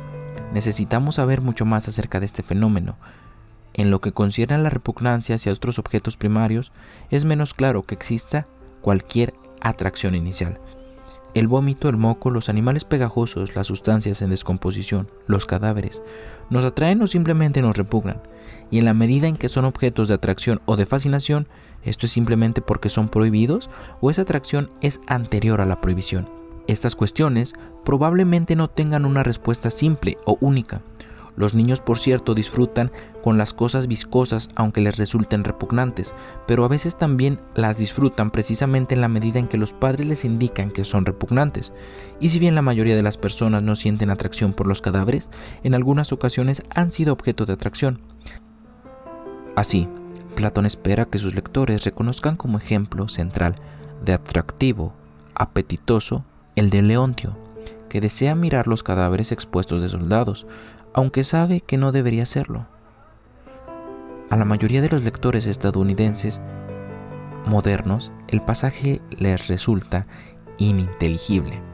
¿Por qué Platón no eligió un apetito con el que todos estemos familiarizados si quería ilustrar el conflicto entre apetito e indignación moral? Pero Platón debió haber confiado en que tenía un auditorio para el que era fuerte el deseo de mirar cadáveres en descomposición, quizá porque las tradiciones griegas sostenían que un cadáver expuesto era algo tan profundamente indigno. Así, en este caso y en otros parece probable que haya considerable variación individual y entre sociedades en cuanto al grado en que la repugnancia ejerce atractivo y especialmente respecto del grado en el que este atractivo es en sí mismo un resultado de prohibiciones sociales. Más allá de cuál sea el cuadro completo del desarrollo de la repugnancia hacia objetos primarios, está claro que las ideas de contaminación indirecta y psicológica, que son tan importantes en la experiencia del adulto con la repugnancia, se desarrollan mucho más tarde, cuando los niños son capaces de tener los tipos más complicados de pensamiento causal involucrado en ellos. Pensamientos relativos, por ejemplo el contagio y la similitud. En estos desarrollos interviene la enseñanza tanto de los padres como de la sociedad, la repugnancia, como dice Rosin, es por lo tanto un vehículo especialmente poderoso de enseñanza social. A través de la enseñanza relativa a la repugnancia y sus objetos, las sociedades transmiten de modo potente actitudes hacia la condición animal, la mortalidad y aspectos relacionados de género y sexualidad. Si bien el contenido y la etiología cognitivos de la repugnancia sugieren que en todas las sociedades los objetos primarios, heces, otros fluidos corporales y cadáveres tienden a ser relativamente constantes, las sociedades tienen considerable margen en cuanto a cómo extienden sus reacciones de repugnancia a otros objetos que consideran similares, de modos relevantes a los objetos primarios. Así, aunque en alguna medida parece correcto decir que hay algunos objetos naturales de repugnancia, en el sentido de que algunas formas ampliamente compartidas y profundamente enraizadas del pensamiento humano están involucradas en la experiencia de la repugnancia hacia objetos primarios. Muchos objetos se convierten en blanco de repugnancia como resultado de formas altamente variables de educación y de tradición social. En todas las sociedades, sin embargo, la repugnancia expresa la negación a ingerir y por lo tanto ser contaminado por un recordatorio potente de la propia mortalidad y de la condición animal proclive a la descomposición. Esta negación, como veremos en la sección 5, tiene un aura de urgencia que lleva a la ansiosa extensión de la repugnancia a otros objetos en un esfuerzo por aislar el sí mismo aún más de la contaminación por objetos primarios.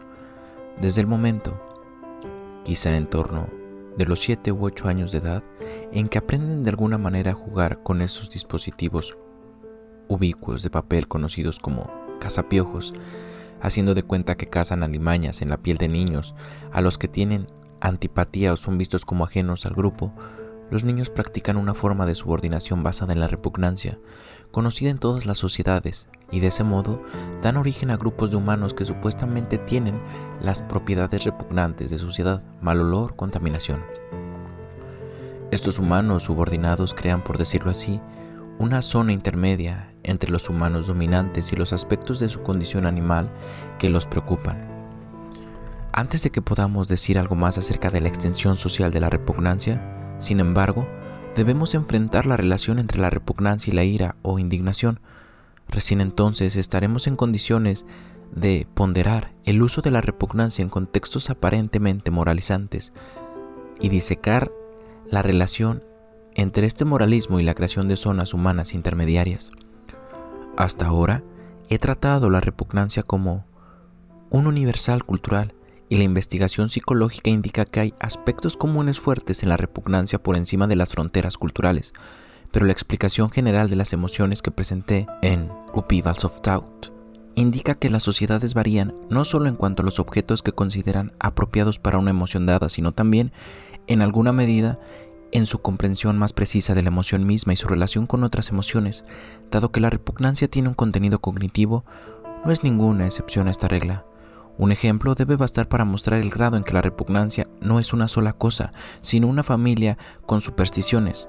En un importante estudio sobre la emoción del fastidium en la antigua Roma, Robert Master sostiene que coincide mucho con el disgust, repugnancia, y se corresponde hasta cierto punto con el análisis de Rosin.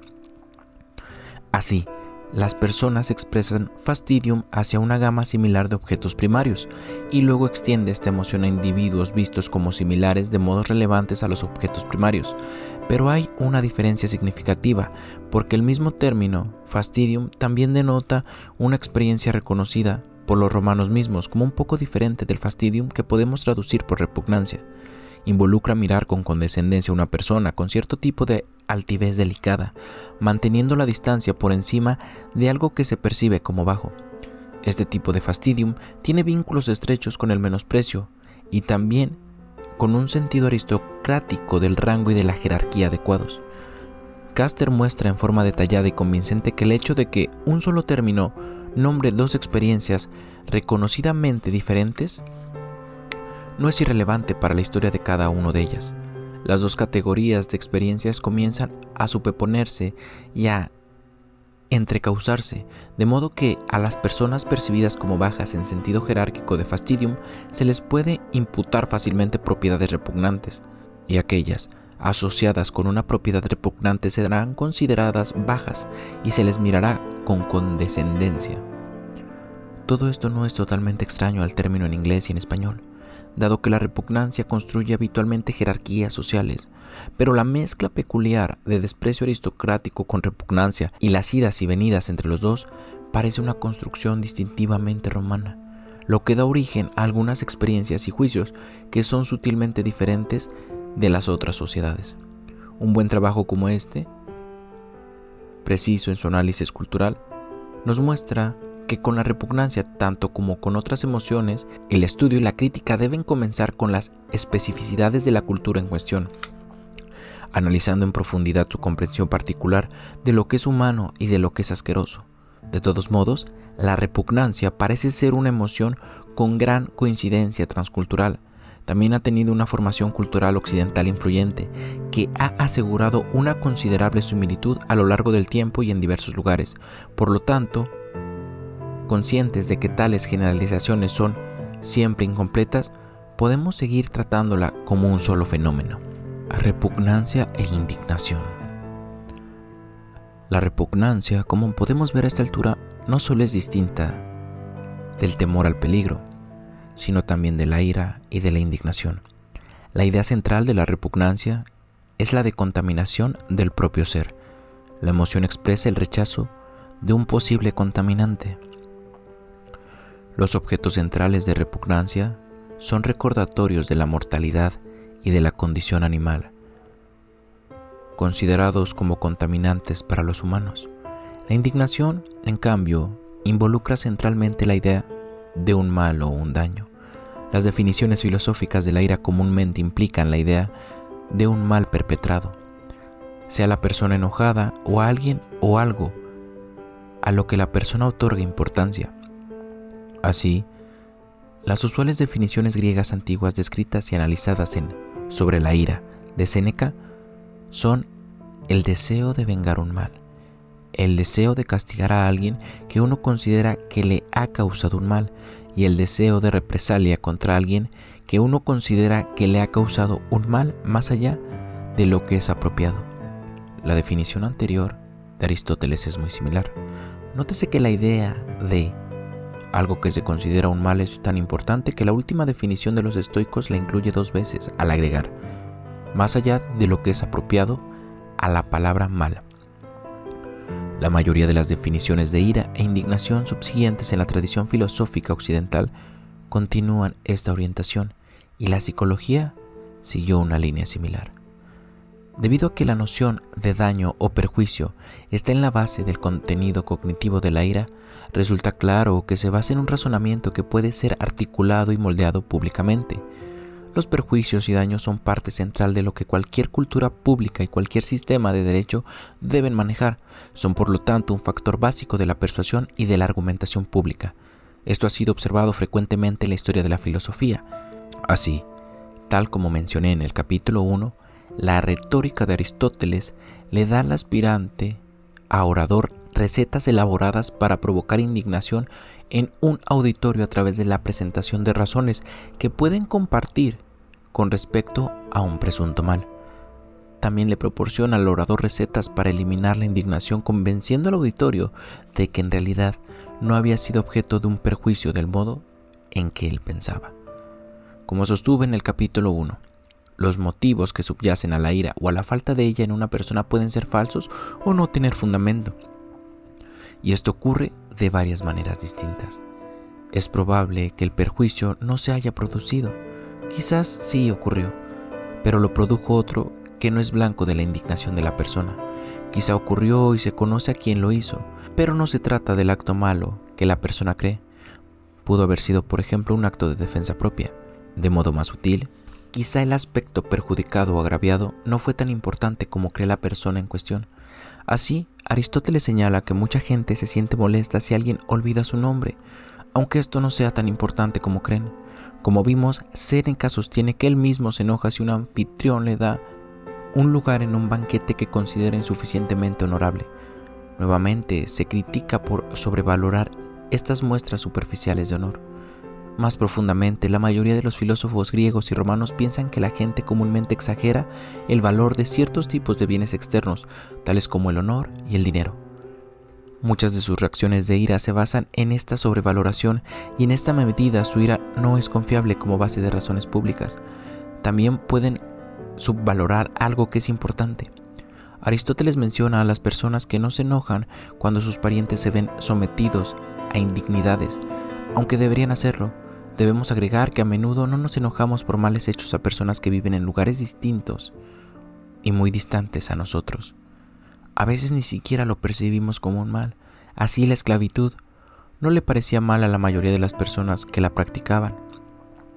La violación de las mujeres dentro del matrimonio durante muchos siglos fue considerada simplemente como el ejercicio de un hombre de sus derechos de propiedad. Entonces, en todos estos sentidos, la ira o la falta de ella puede estar mal orientada. Pero si todas las ideas relevantes soportan el análisis, podemos esperar que nuestros amigos y conciudadanos las compartan y compartan nuestra ira. En ese sentido, como comentó Adam Smith, la indignación es muy distinta del amor romántico. Si nuestro amigo ha sido perjudicado, espontáneamente compartimos su resentimiento y nos enojamos con la misma persona con la que él está enojado. Pero si está enamorado, aunque podamos pensar que su pasión es tan razonable como cualquiera de su tipo, nunca nos sentimos obligados a tener una pasión del mismo tipo y hacia la misma persona. La teoría de los sentimientos morales. Debido a que el amor se basa en reacciones idiosincrásicas que generalmente no pueden ponerse en palabras, mucho menos ser compartidas por otros. No podemos esperar que nuestros amigos compartan nuestro amor, aunque, como agrega Smith, pueden compartir las ansiedades de los amantes y sus esperanzas respecto del futuro.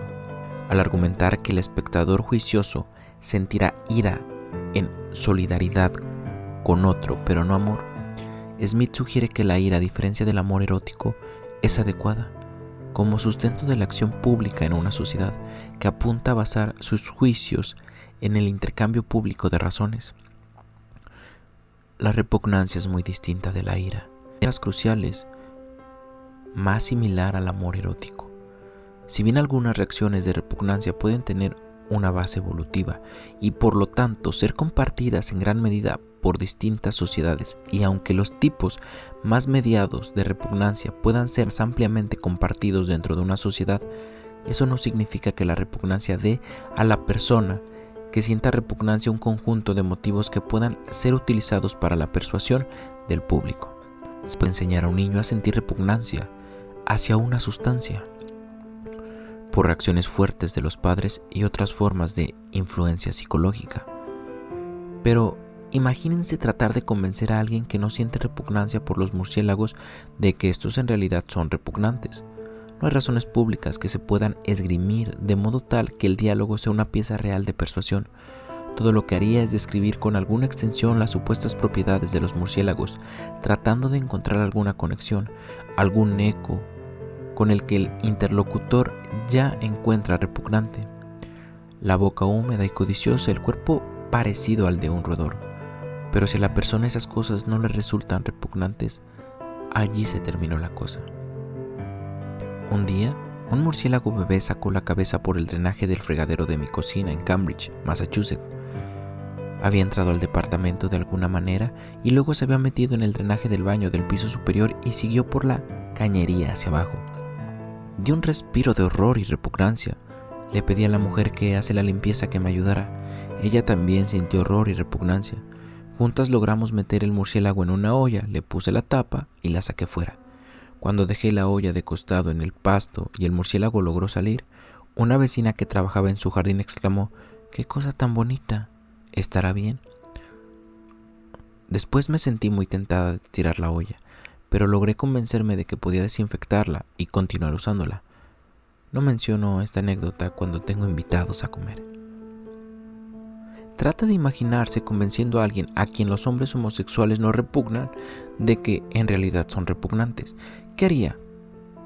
Como demostró la campaña por la segunda enmienda en Colorado, es posible hacer dos cosas. Por un lado, se puede tratar de pasar de la repugnancia a sentimientos más basados en la razón, tales como el temor. Le quitarán sus hijos o la indignación, ¿Se les están dando derechos especiales? Por el otro, si sigue en el terreno de la repugnancia, tendrá que concentrarse en supuestas propiedades de los gays que inspiren repugnancia. Y de hecho quienes proponían el referéndum hicieron circular panfletos en los que se decía que los homosexuales comen heces y beben sangre humana. Pero tales apelaciones a la repulsión no son razones públicas a las que pueda basarse un tratamiento diferencial bajo la ley. Los que proponían la segunda enmienda parecían ser conscientes de esto y por lo tanto eran renuentes a admitir las tácticas que habían utilizado. Su testimonio directo se centraba en los derechos especiales y los peligros para la sociedad. Fueron los demandantes los que, al interrogar a testigos, introdujeron pruebas de que la campaña apeló a la repugnancia.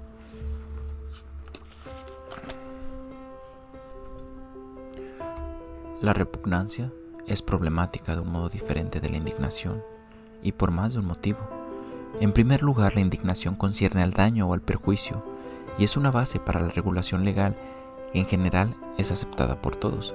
La repugnancia concierne a la contaminación, que es mucho más controvertida como base para la legislación. La indignación típicamente se basa en el pensamiento causal común respecto de quién causó el daño y en la valoración común de su gravedad. La repugnancia, en cambio, generalmente se apoya en un pensamiento mágico y no en un peligro real. Como ha mostrado Rosin, es insensible a la información acerca del riesgo y no está bien correlacionada con fuentes reales de daño. Finalmente, la indignación en su naturaleza general responde al hecho de que somos vulnerables al perjuicio y que incluso las cosas que más nos importa pueden ser dañadas por el acto injusto de otro. Este es un hecho relevante de la vida humana y pocos lo negarían. La repugnancia, en cambio, gira en torno del deseo de ser un tipo de ser que no se es, a saber, no animal e inmortal. Estos pensamientos acerca de la contaminación sirven al deseo de hacernos no humanos y este deseo, por obicuo que sea, es problemático y racional, pues involucra el autoengaño y la aspiración vana. Puede ocurrir que todas las sociedades conocidas intenten controlar las fronteras de la condición animal humana con esta fuerte emoción. Incluso puede ser que en nuestra historia evolutiva tal búsqueda de control se demuestre como valiosa en la medida en que logró delimitar a un grupo contra sus vecinos y promover la solidaridad del clan. Quizá incluso hoy las sociedades necesiten de esto para poder progresar, porque las personas no pueden soportar el enfrentamiento diario con sus propios cuerpos en descomposición, pero no es posible negar que este intento de control en su extensión social funciona de formas que no soportan el análisis de la razón pública. Hay en principio algo equivocado en la repugnancia como base para el derecho, no solo en la práctica. En este punto es importante recordar la distinción entre la repugnancia como criterio y la repugnancia como daño putativo. A veces, ser obligado a estar en presencia de una sustancia profundamente ofensiva puede infligir algo muy parecido a un daño o perjuicio. Comúnmente se considera que los olores y las sustancias ofensivas crean perjuicios públicos y como he mencionado, Hubo presos que sostuvieron exitosamente que ser obligado a convivir con inodoros químicos que se rebalsaban era un castigo inusual y cruel. Estos casos de repugnancia son importantes y en el capítulo 3 argumentaré en favor de que existe alguna regulación legal en esta área. Pero en este argumento, lo que encontramos mayormente es otro tipo de apelación a la repugnancia, un uso de la repugnancia como criterio de conducta que podría ser regulada legalmente inflija o no sobre partes que no lo consienten y estén conscientes o no de su presencia. Es lo que Mill llamaba un perjuicio meramente constructivo, el perjuicio que una persona imagina que padecería si estuviera presente donde se presentan tales actos. Es el tipo de apelación a la repugnancia que encontramos en los argumentos de Devlin y Cass. Por supuesto que imaginarse tales actos puede efectivamente causar malestar genuino, pero este debe distinguirse cuidadosamente del caso en que una persona es sometida contra su voluntad a la presencia de un objeto que le resulta repugnante. Como sostendré, no todos los casos de este tipo constituyen un fundamento para la regulación legal, pero el tipo de caso meramente constructivo es problemático en general y probablemente nunca deba ser fundamento a una regulación legal. El límite entre la repugnancia y la indignación a veces se ve oscurecido por el hecho de que la repugnancia puede venir revestida en una forma moralizante. Como veremos luego, el juez en el juicio de Oscar Wilde se presenta como expresando un sentimiento moral acerca de lo malo de la sodomía. En esa medida sostuvo que ofrecía un tipo de razón pública. Rossini y otros psicólogos han encontrado que el término repugnante muy a menudo es aplicado a fenómenos morales de un modo que parece intercambiable con palabras indicativas de perjuicio, tales como horrible y escandaloso. En un principio, escribe Rosin, su tendencia fue a pensar que esto era un accidente del uso del inglés, simplemente una locución descuidada de algún tipo. Pero un estudio más detallado reveló que personas que hablan otros idiomas también hacen el mismo tipo de extensión. ¿Cómo entender entonces el fenómeno? ¿Se debe hacer una distinción entre la indignación y la repugnancia en estos casos moralizados? Creo que aquí deberíamos decir que suceden varias cosas diferentes. Algunos casos probablemente sean el resultado de un uso poco preciso o descuidado del lenguaje, lo que se explica, al menos en alguna medida, por el hecho de que el inglés no tiene ningún adjetivo efectivamente fuerte para expresar la ira. Eso es escandaloso, parece bastante blando, de modo que a veces se sustituye con eso es repugnante. En otros casos, como el de Wilde, el moralismo parece buscar ocultar un tipo bastante familiar de repugnancia que expresa la contaminación por la presencia de una criatura supuestamente vil, un habitante de las zonas intermedias humanas que analizaremos en la sección 5. En otros casos se vincula un juicio genuinamente moral con un juicio de repugnancia. Así un asesinato escabroso se considera tanto muy malo en el sentido del perjuicio como, repugnante por la sangre y el daño causado al cuerpo de la víctima. Analizar este tipo de casos en el capítulo 3. En otros casos probablemente haya una extensión genuina, pero la idea de distanciarse de un contaminante sigue siendo central. Así, la gente que dice que los políticos corruptos son repugnantes afirma algo distinto que cuando expresa su ira, su indignación ante esta misma gente. No afirma que los políticos han causado daño, sino que son contaminantes para la comunidad, más bien como babosas que quisiéramos hacer desaparecer. Sentimientos similares podrían expresarse respecto de los racistas, los sexistas y otros por el estilo.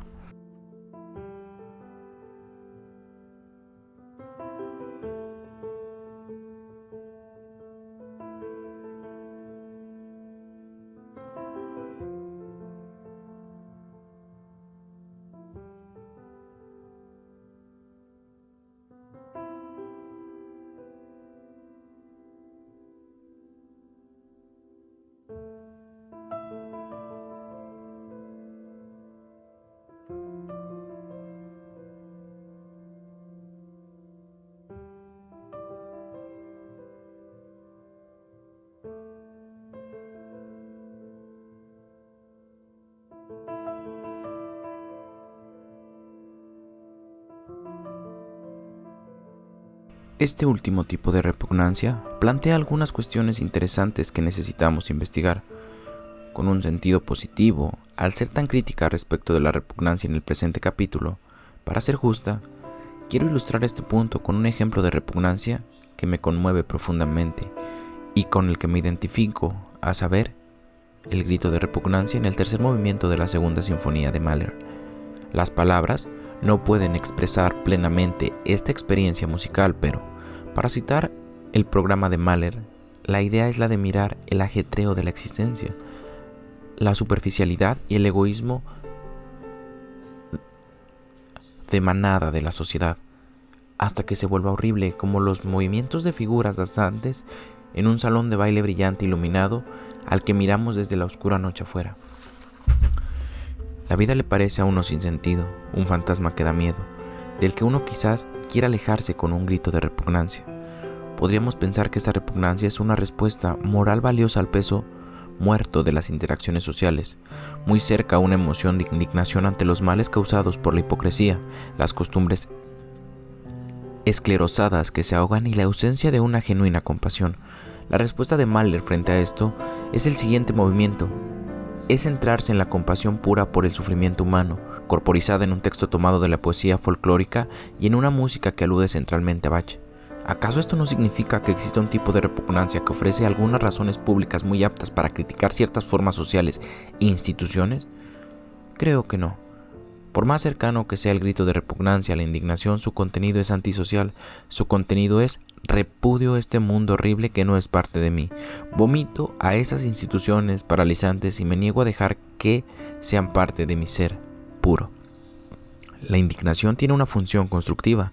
Ella afirma, estas personas han sufrido una injusticia y no deberían haberla padecido. En sí misma la indignación da incentivos para enmendar el mal. Por cierto, es definida típicamente como aquello que involucra un deseo de corregir lo que está mal. En cambio, el artista que escapa del mundo con repugnancia no es en ese momento un ser político, sino un ser romántico antisocial. Así, el hecho de que Mahler recurra a la compasión en el siguiente movimiento de la sinfonía no surge directamente de su repugnancia.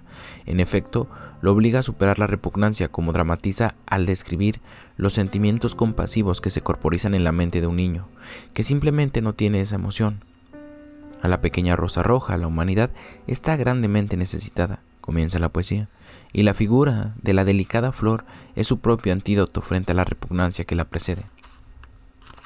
Ahora, Vemos a la humanidad como delicada y vulnerable, como una flor. Hemos superado la tentación momentánea de vomitar ante sus imperfecciones. De esta manera sostendría con Mahler que aún la forma moralizada de la repugnancia es una emoción sumamente problemática. Debe ser contenida e incluso quizás superada, camino de una conmiseración social genuina y constructiva. Mi propia experiencia de la repugnancia moralizada toma la siguiente forma, cuando la política se muestra demasiado grosera y vil, imagino y a veces evalúo seriamente la posibilidad de mudarme a Finlandia, una nación en la que he pasado ocho veranos trabajando en el Instituto de las Naciones Unidas, una nación que por consiguiente conozco medianamente pero no del todo.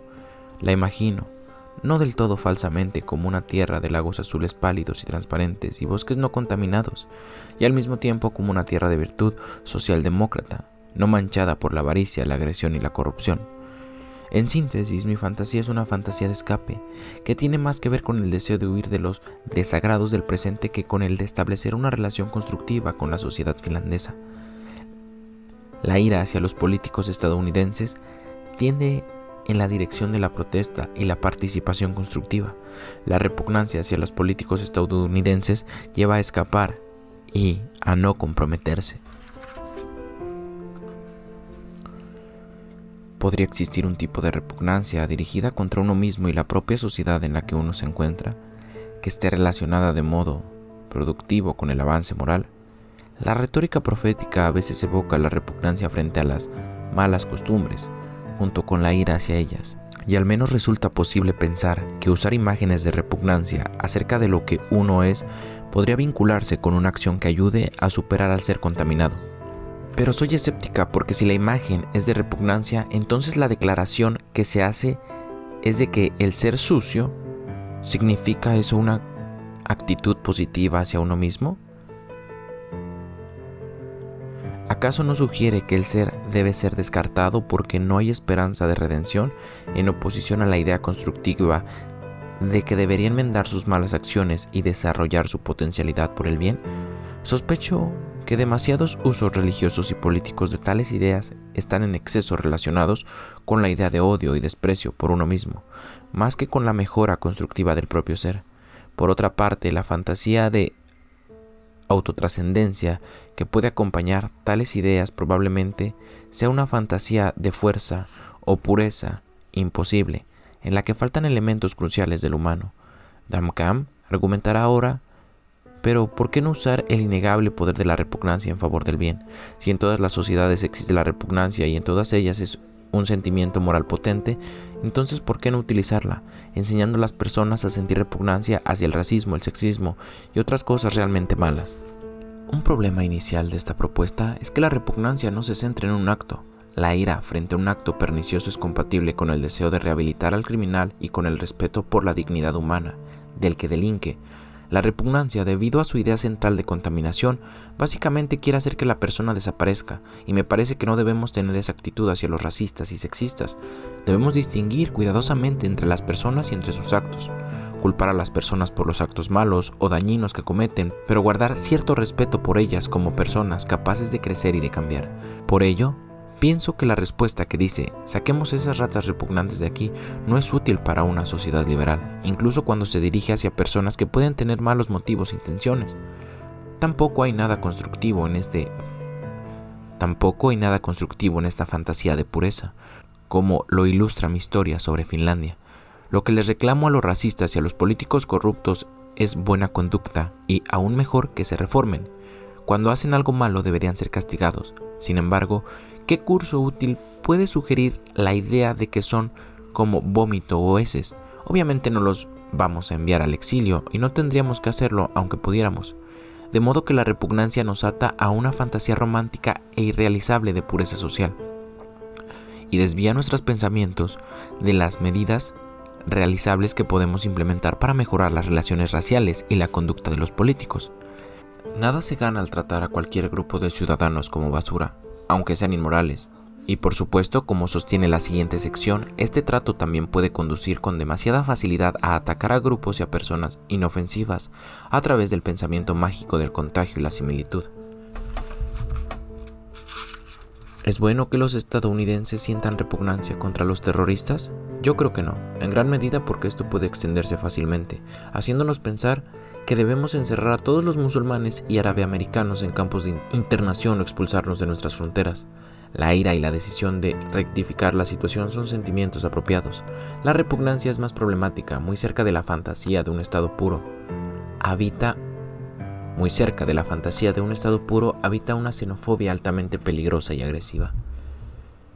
La repugnancia proyectiva y la subordinación de grupos. Si la repugnancia es problemática en principio, Tenemos tantos más motivos para desconfiar de ella cuando observamos que a lo largo de la historia ha sido utilizada como un arma poderosa en los esfuerzos sociales realizados para excluir ciertos grupos y personas. El deseo de separarnos de nuestra condición animal es tan fuerte que a menudo no nos limitamos a las heces, las cucarachas y los animales viscosos. Necesitamos un grupo de humanos para unirnos contra ellos, que vienen a ejemplificar la línea limítrofe entre lo realmente humano y lo vilmente animal. Si esos casi animales están entre nosotros y nuestra propia condición animal, entonces estamos un paso más lejos de ser animales inmortales. Así, a lo largo de la historia ciertas propiedades repugnantes, lo viscoso, el mal olor, lo pegajoso, la descomposición, la podredumbre, han sido monótona y repetidamente asociadas, verdaderamente proyectadas sobre determinados grupos, en referencia a los cuales agrupaciones privilegiadas buscan definir su estatus humano superior. Judíos, mujeres, homosexuales, intocables, individuos de clase baja son imaginados como manchados por la suciedad corporal. Consideremos algunas de estas llamativas construcciones con mayor atención. En la propaganda antisemita de la Edad Media en adelante, la imagen común de los judíos era la de ser blando y poroso, receptivos, de los fluidos y pegajosos, femeninos por su viscosidad. Durante los siglos XIX y XX, tales imágenes se generalizaron y fueron elaboradas aún más hasta el punto de percibir al judío como un parásito infecto dentro del cuerpo limpio del hombre alemán. Fue particularmente influyente el libro Sexo y Carácter de Otto Wigner, un homosexual judío que se odiaba a sí mismo y se suicidó en 1903. Wigner sostenía que el judío es en esencia una mujer. Con alguna reflexión se llega sorprendentemente al resultado de que el judaísmo está saturado de feminidad, precisamente con esas cualidades cuya esencia se ubica en la mayor oposición de la naturaleza masculina, según he demostrado. Entre los rasgos judeo-feministas que explora se halla la incapacidad de entender al Estado-nación como el objetivo de los esfuerzos masculinos. Así, los judíos y las mujeres sostienen tienen afinidad con las ideas del marxismo. Tampoco logra entender las diferencias de clase. Están en el polo opuesto al de los aristócratas, para quienes la preservación de los límites entre los individuos es la idea dominante. Tales ideas ya presentes a finales del siglo XIX se volvieron sumamente influyentes luego de la devastación que provocó la Primera Guerra Mundial. Sin duda, impulsados por el temor a la muerte y a la desintegración que no podía menos que hacerse sentir con gran potencia entonces, muchos alemanes proyectaron sobre los judíos, así como, sobre las mujeres, propiedades misóginas repugnantes que les provocan tanto temor como aversión. La dureza segura y limpia del verdadero hombre alemán, a menudo alabado con imágenes de metal y maquinaria, solía ser contrastada con el barro femenino judío, comunista, fluido y maloliente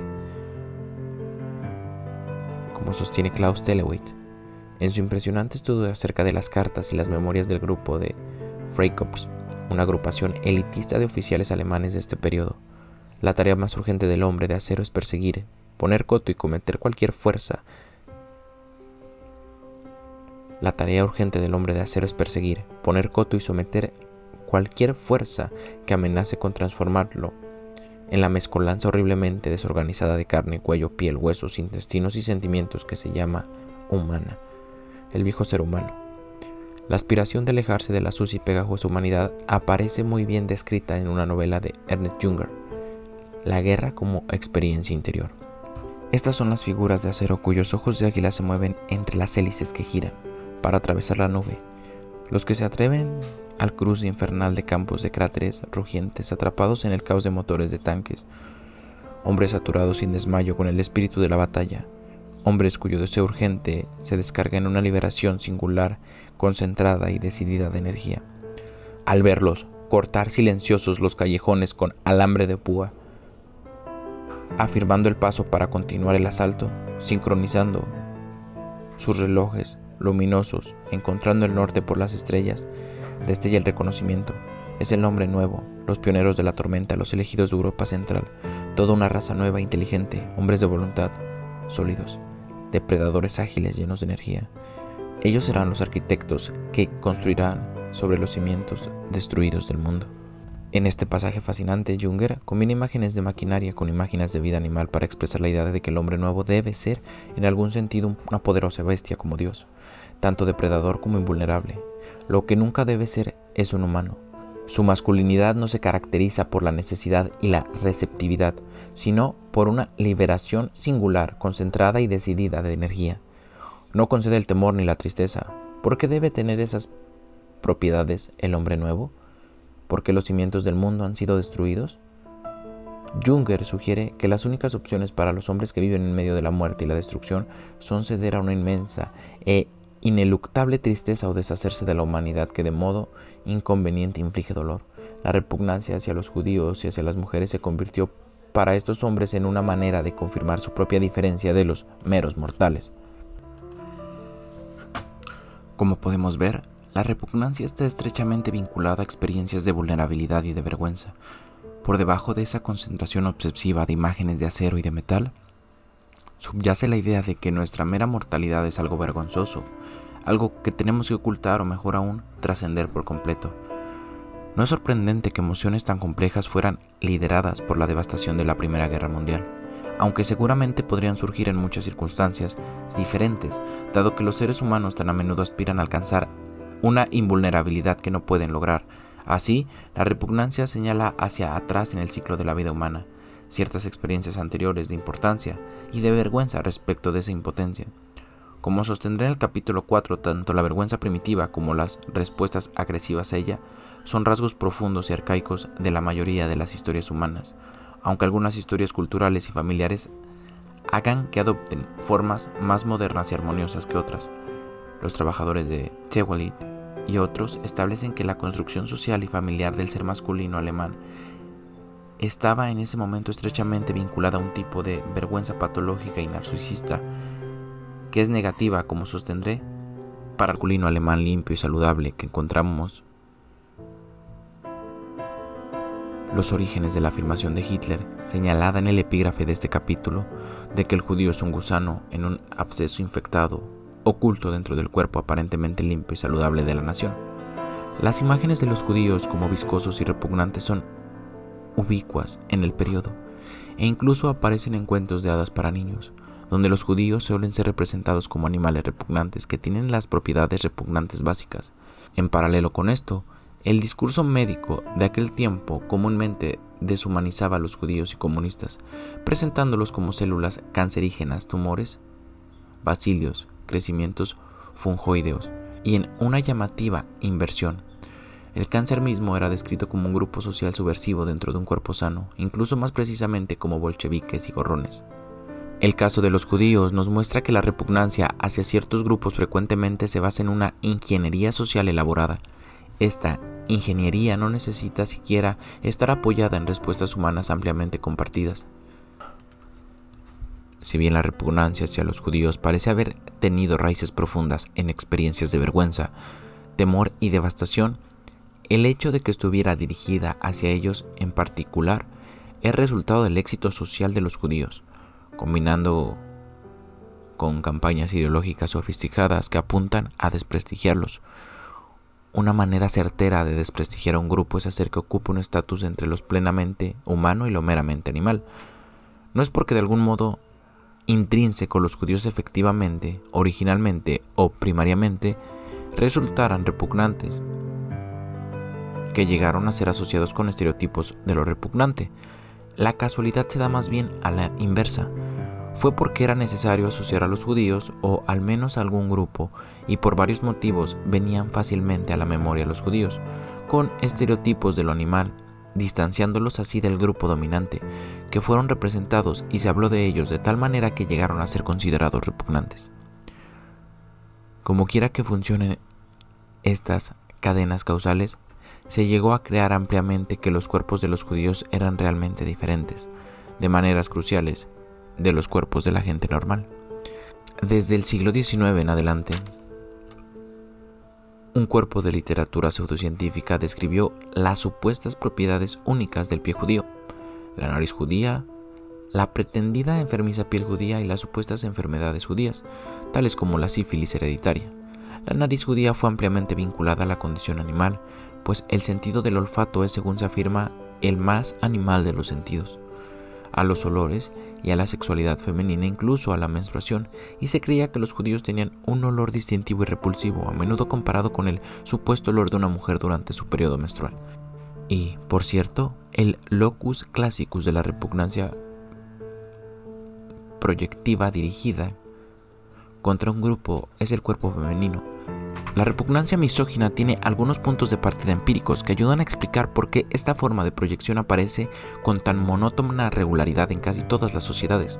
Las mujeres dan a luz, por lo que están estrechamente vinculadas a la continuidad de la vida animal y a la mortalidad del cuerpo. Ellas también reciben semen. Así, si, tal como sugieren las investigaciones, el semen les disgusta a los hombres solo cuando deja el cuerpo masculino, es muy probable que lleguen a ver a las mujeres como contaminantes por esta sustancia, para ellos repugnante, mientras que el hombre se verá no contaminado, excepto en la medida en que esté en contacto con ella.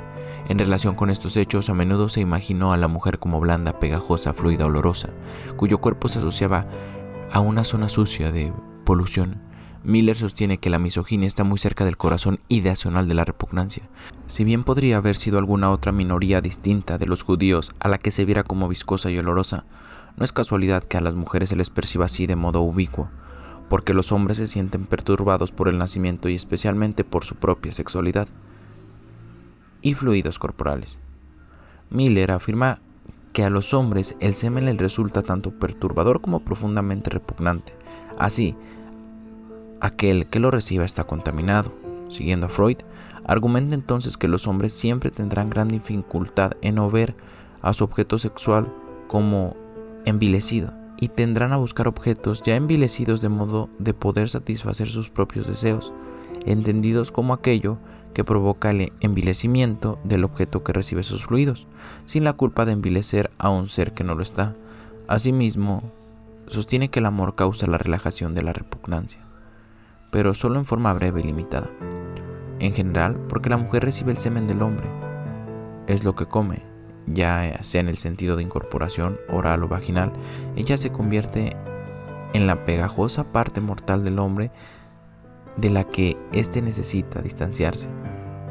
Uno puede preguntarse si Miller ha descubierto un fenómeno universal, y por cierto, la idea de que el semen es paradigmático de la repugnancia no encuentra un consenso universal, pero en sus lineamientos generales, su explicación de la repugnancia masculina rastrea un tipo de misoginia, de larga data y muy extendida.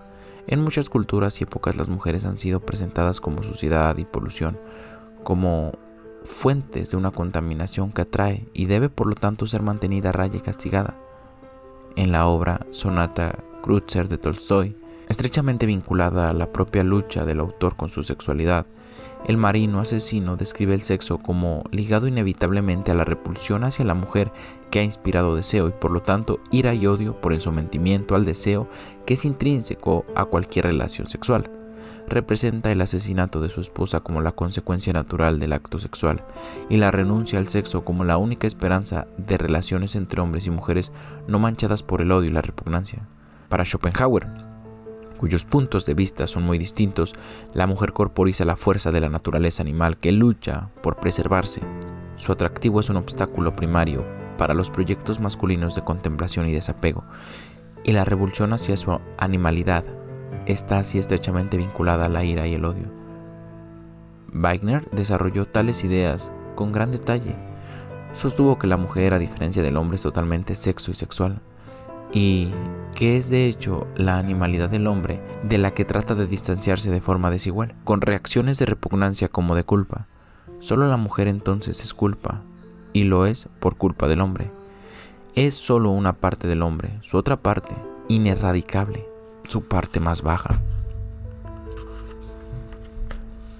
Porque el judío es una mujer y es repugnante del modo en que las mujeres lo son. Las mujeres judías, según Seininger, son doblemente repugnantes, seres hiperanimales que ejercen un atractivo fascinante pero que deben ser alejados. Es posible hallar variantes sobre estos temas en prácticamente todas las sociedades, al convertirse las mujeres en vehículos para la expresión del asco masculino por lo físico y lo potencialmente descompuesto. Los tabúes que rodean al sexo, al nacimiento, a la menstruación, expresan el deseo de rechazar algo que es demasiado físico, que participa demasiado de las secreciones del cuerpo. Consideres el profesor de ginecología de la cita de Maugham en el epígrafe. Para él, la mujer es emblemática de todas las funciones corporales. Es el cuerpo del hombre y su urgencia sexual receptiva es la culminación de sus múltiples rasgos repugnantes. La ingeniosa versión de la historia del traje sastre que relata Han Hollander de una narración penetrante de la manera generalizada en la que se pensaba que las faldas de las mujeres ocultaban una zona repugnante de suciedad y polución de la que era bueno estar distanciado y a resguardo por amplias y voluminosas faldas hechas de metros de tejido Solo recientemente se ha permitido a las mujeres mostrar las piernas y revelar que tienen una anatomía humana similar a la de los hombres, no una sucia centina de fluidos. Piénsese finalmente en el locus central de la repugnancia en los Estados Unidos de hoy, la execración de la homosexualidad masculina por parte de los hombres. Las mujeres homosexuales pueden ser objetos de temor, de indignación moral o de ansiedad generalizada, pero no suelen ser objetos de repugnancia. Del mismo modo, las mujeres heterosexuales pueden sentir emociones negativas hacia el hombre homosexual, temor, indignación moral, ansiedad, pero rara vez sienten emociones de repugnancia. Lo que suele inspirar repugnancia es la idea del hombre respecto del homosexual varón, imaginando cómo penetra analmente la idea del semen mezclado con heces en el interior del cuerpo de un hombre es una de las más repugnantes que pueden ser imaginadas por los hombres, para quienes la idea de no penetrabilidad es una frontera sagrada contra lo pegajoso, lo viscoso y la muerte. La presencia de un hombre homosexual en el barrio inspira el pensamiento de que uno mismo podría perder su estado puro de seguridad, convertirse en el receptáculo de esos productos animales. Así, la repugnancia es, en su ausencia, repugnancia a la propia penetrabilidad y viscosidad imaginada, y es por ello que el hombre homosexual es considerado tanto con repugnancia como con temor, como un depredador que podría tornar repugnantes a todos. El aspecto mismo de este hombre es en sí mismo contaminante, como vemos en los extraordinarios debates acerca de las duchas en las Fuerzas Armadas. La mirada del homosexual varón es percibida como contaminante porque dice, tú puedes ser penetrado, y esto significa que puedes estar hecho de ese semen y sangre, no de plástico limpio, lo que quiere decir pronto estarás muerto. Tanto la repugnancia misógina como la homofóbica tienen profundas raíces en la ambivalencia, especialmente masculina, acerca de productos corporales y su relación con la vulnerabilidad y la muerte. Estas reacciones, por cierto, involucran sabiduría y formación social, pero tienden a ser compartidas ampliamente en todas las culturas de un modo en que no es la repugnancia hacia los judíos, pero tienden a ser compartidas ampliamente en todas las culturas de un modo en que no es la repugnancia hacia los judíos.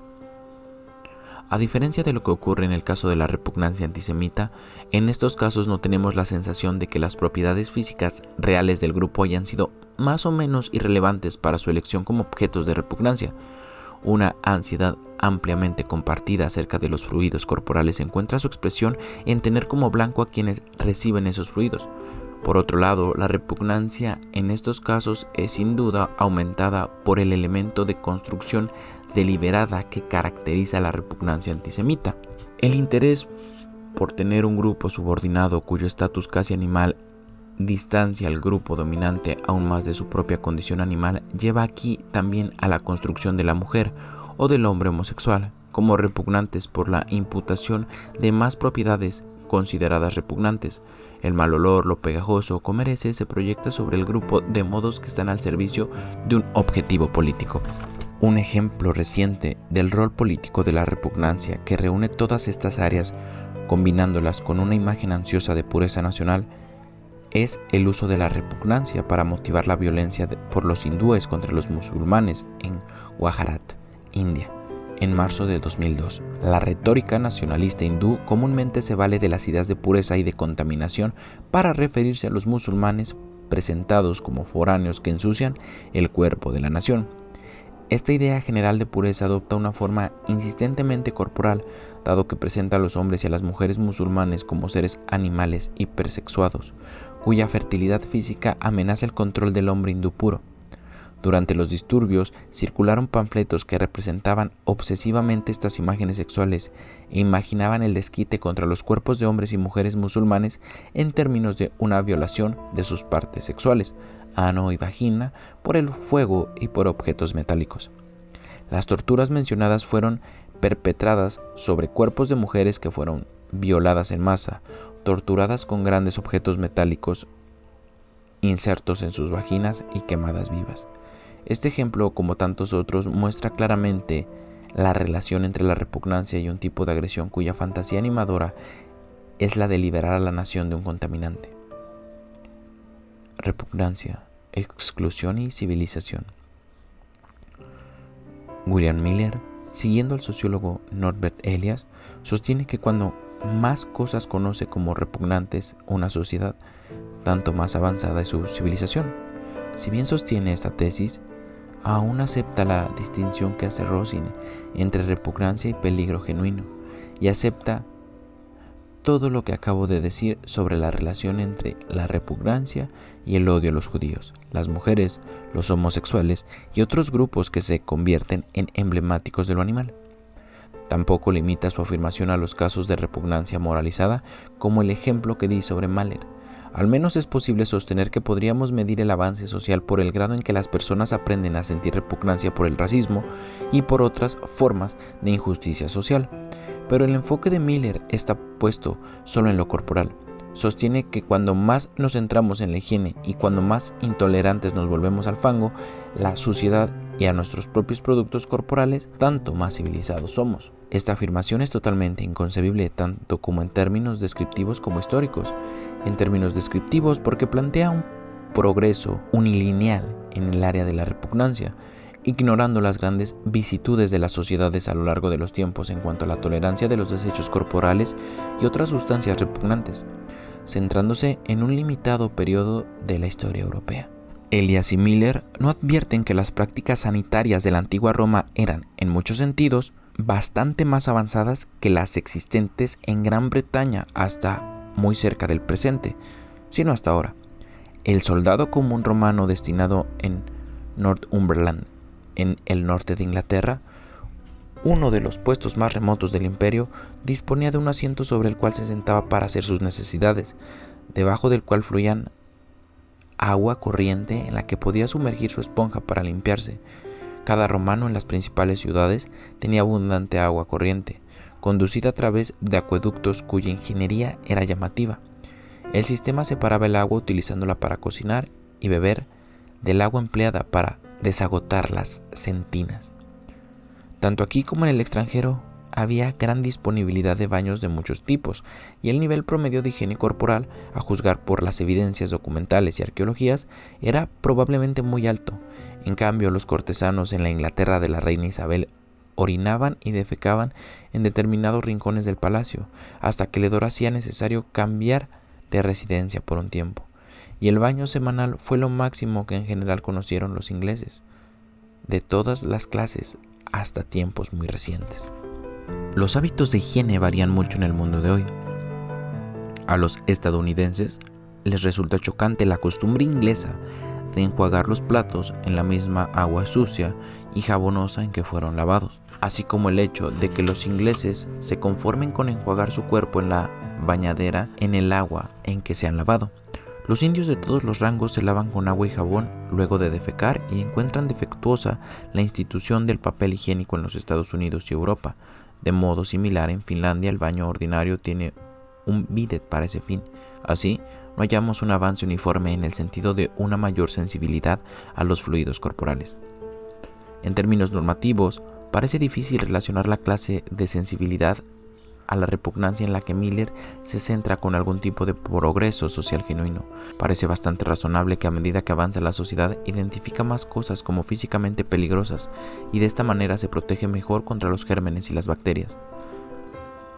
Aunque Debe tenerse en cuenta que tal política no siempre es aconsejable, dado que la excesiva desinfección está tentativamente asociada con un aumento de la incidencia de asma y otras enfermedades que tienen un componente de inmunodeficiencia. Así, La resistencia de los niños a encontrar repugnante las cosas sucias podría significar una ventaja en términos de salud. Sin embargo, la afirmación normativa de Miller no está referida al peligro.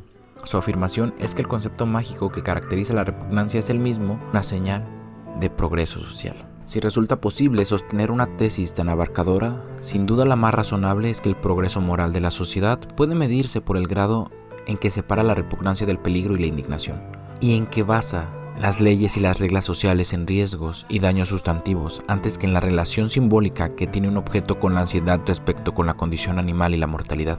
Así, el sistema de castas indio era menos civilizado que la conducta de Mahatma Gandhi, que limpiaba letrinas para indicar que compartimos la misma dignidad humana y que ésta no se ve manchada por esas funciones menores.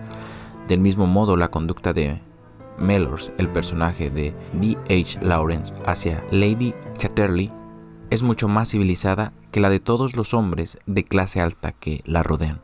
Ellos manifiestan repugnancia hacia su cuerpo y sus secreciones. Mellors le dice que no le gustaría una mujer que no cagara y meara. Lawrence le comenta a Ottolin Morel que tales actitudes ayudan a calentar el alma, ayudan a establecer la relación entre hombre y mujer como profundamente recíproca y civilizada, y no basada en el odio a uno mismo y la consiguiente denigración de la mujer. Con Walt Whitman podríamos ir aún más allá. Una nación realmente civilizada debe hacer un gran esfuerzo para contrarrestar la fuerza de la repugnancia como un obstáculo frente a la plena igualdad y el mutuo respeto de todos los ciudadanos. Esto requerirá una recreación de toda nuestra relación con lo corporal. La repugnancia hacia el cuerpo y sus productos ha ayudado a mantener jerarquías sociales nocivas. Por consiguiente, la salud de la democracia depende de la crítica y de la anulación de esta formación social. La tarea del poeta de la democracia, por lo tanto, se convierte en la de cantar el cuerpo eléctrico, estableciendo que el lugar de la necesidad y la aspiración común de la humanidad es fundamentalmente aceptable y gratificante, y aún más, que es el alma el lugar de la unicidad y la dignidad personal. Los cuerpos del esclavo, de la mujer y del hombre son todos iguales en dignidad y belleza. El varón también es el alma, él también está en su lugar. Sagrado es el cuerpo del hombre y sagrado es el cuerpo de la mujer no importa de quién sea, de sagrado. ¿Es el del peón más despreciable de la cuadrilla? Todos aquí o allá tienen su lugar, no menos que el más rico, no menos que tú. Todos, hombre o mujer, tienen su lugar en la procesión. Yo canto el cuerpo eléctrico. 6. Whitman ve que la realización de esta idea requiere de una elaborada anulación de la repugnancia hacia las partes del cuerpo que comúnmente nos resultan problemáticas. De aquí la notable conclusión extensa del poema, en la que enumera las partes del cuerpo de arriba hacia abajo, desde afuera hacia adentro, presentándolas como partes del alma limpias y hermosas, que deben verse como la curiosa simpatía que se siente cuando se acaricia la carne desnuda del cuerpo. Esa simpatía curiosa ocupa el lugar de la repugnancia y la travesía del cuerpo terminal triunfal. Afirmo que estas cosas no solo son poemas del cuerpo, sino también del alma. Afirmo que son el alma. Yo canto el cuerpo eléctrico. 9. Whitman deja claro que esta repercusión del cuerpo está estrechamente vinculada a la igualdad política de la mujer, debido a que la misoginia ha visto comúnmente a la mujer como el asiento de lo repugnante, la desinfección del cuerpo, especialmente en sus aspectos sexuales es un paso esencial para anular la desigualdad basada en el sexo y la desigualdad del hombre homosexual estrechamente relacionado con ella.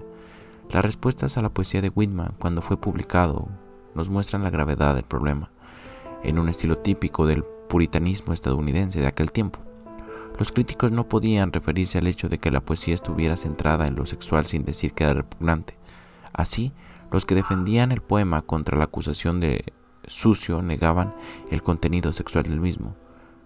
No extraigo veneno de estas hojas, escribió una tal Fanny Fern, contrastando los poemas de Whitman con los romances populares en los que el áspid de la sensualidad yace enroscado en flores retorcidas.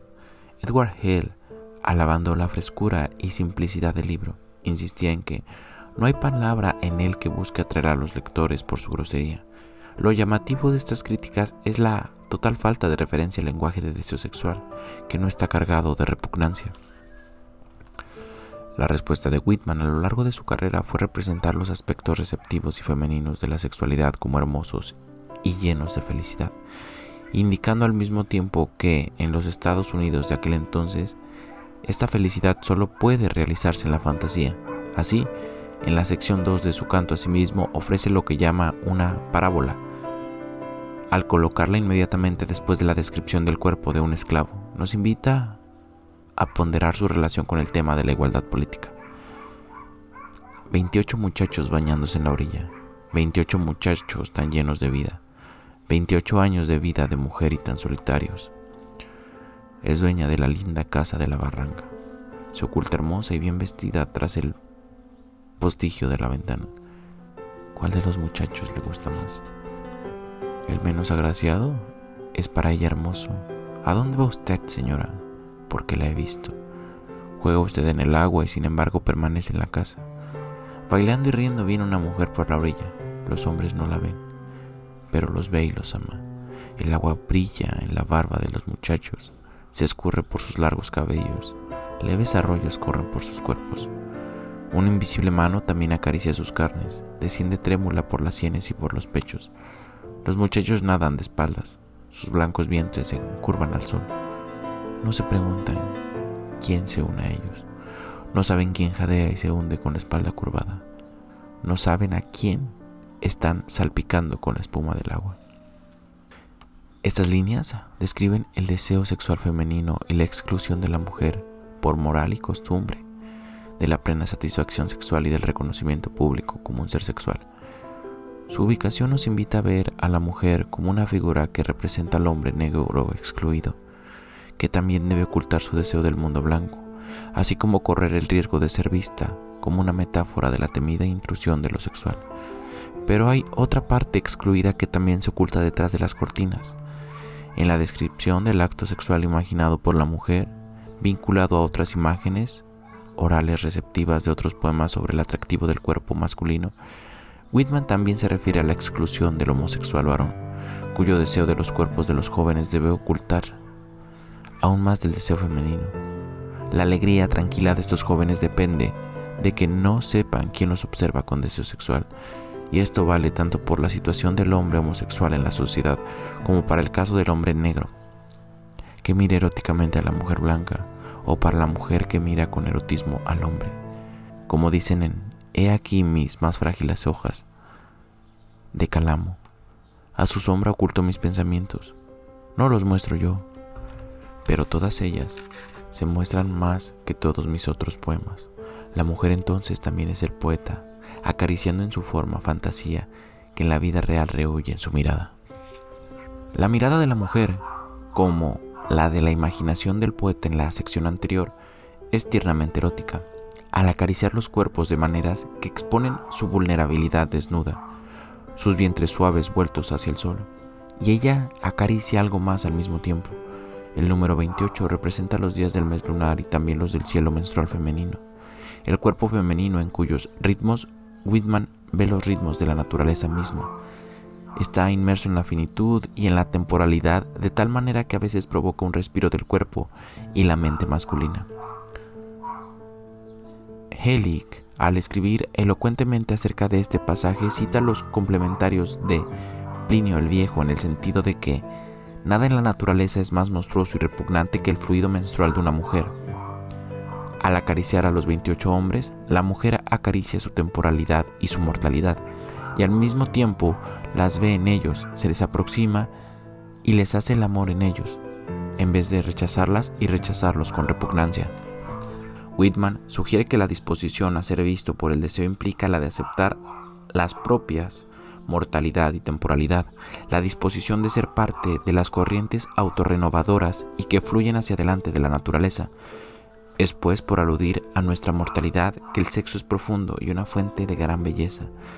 En el último poema de Hojas de hierba, él imagina abrazar a un camarada masculino y dice, la muerte me llamó, la profunda falla en los Estados Unidos de Whitman entonces, la falla que para él está a la cabeza de los oídos y las exclusiones, es la repugnancia hacia la blandura y la mortalidad del vientre expuesto al sol. La mirada del deseo toca esa blandura y por ese motivo debe ser repudiada como fuente de contaminación.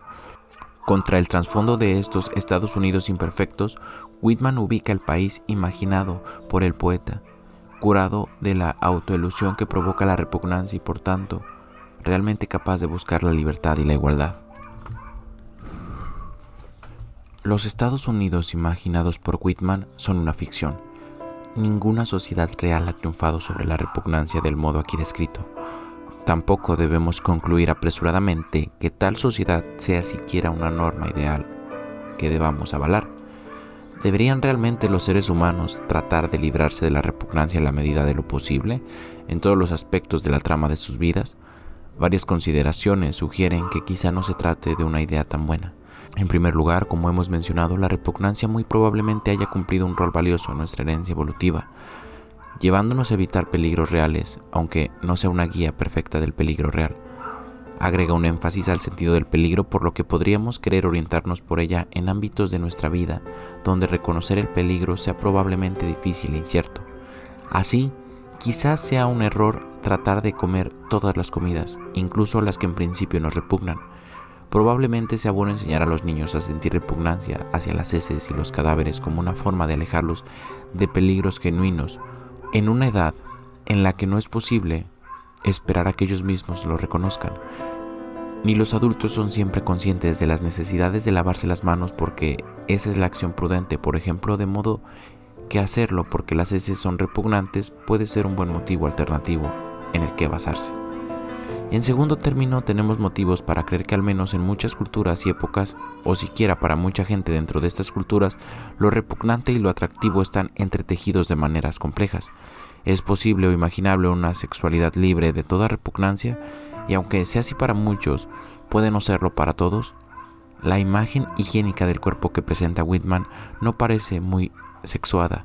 Por ello, tenemos que preguntarnos si la actitud libre de repugnancia no quita demasiado.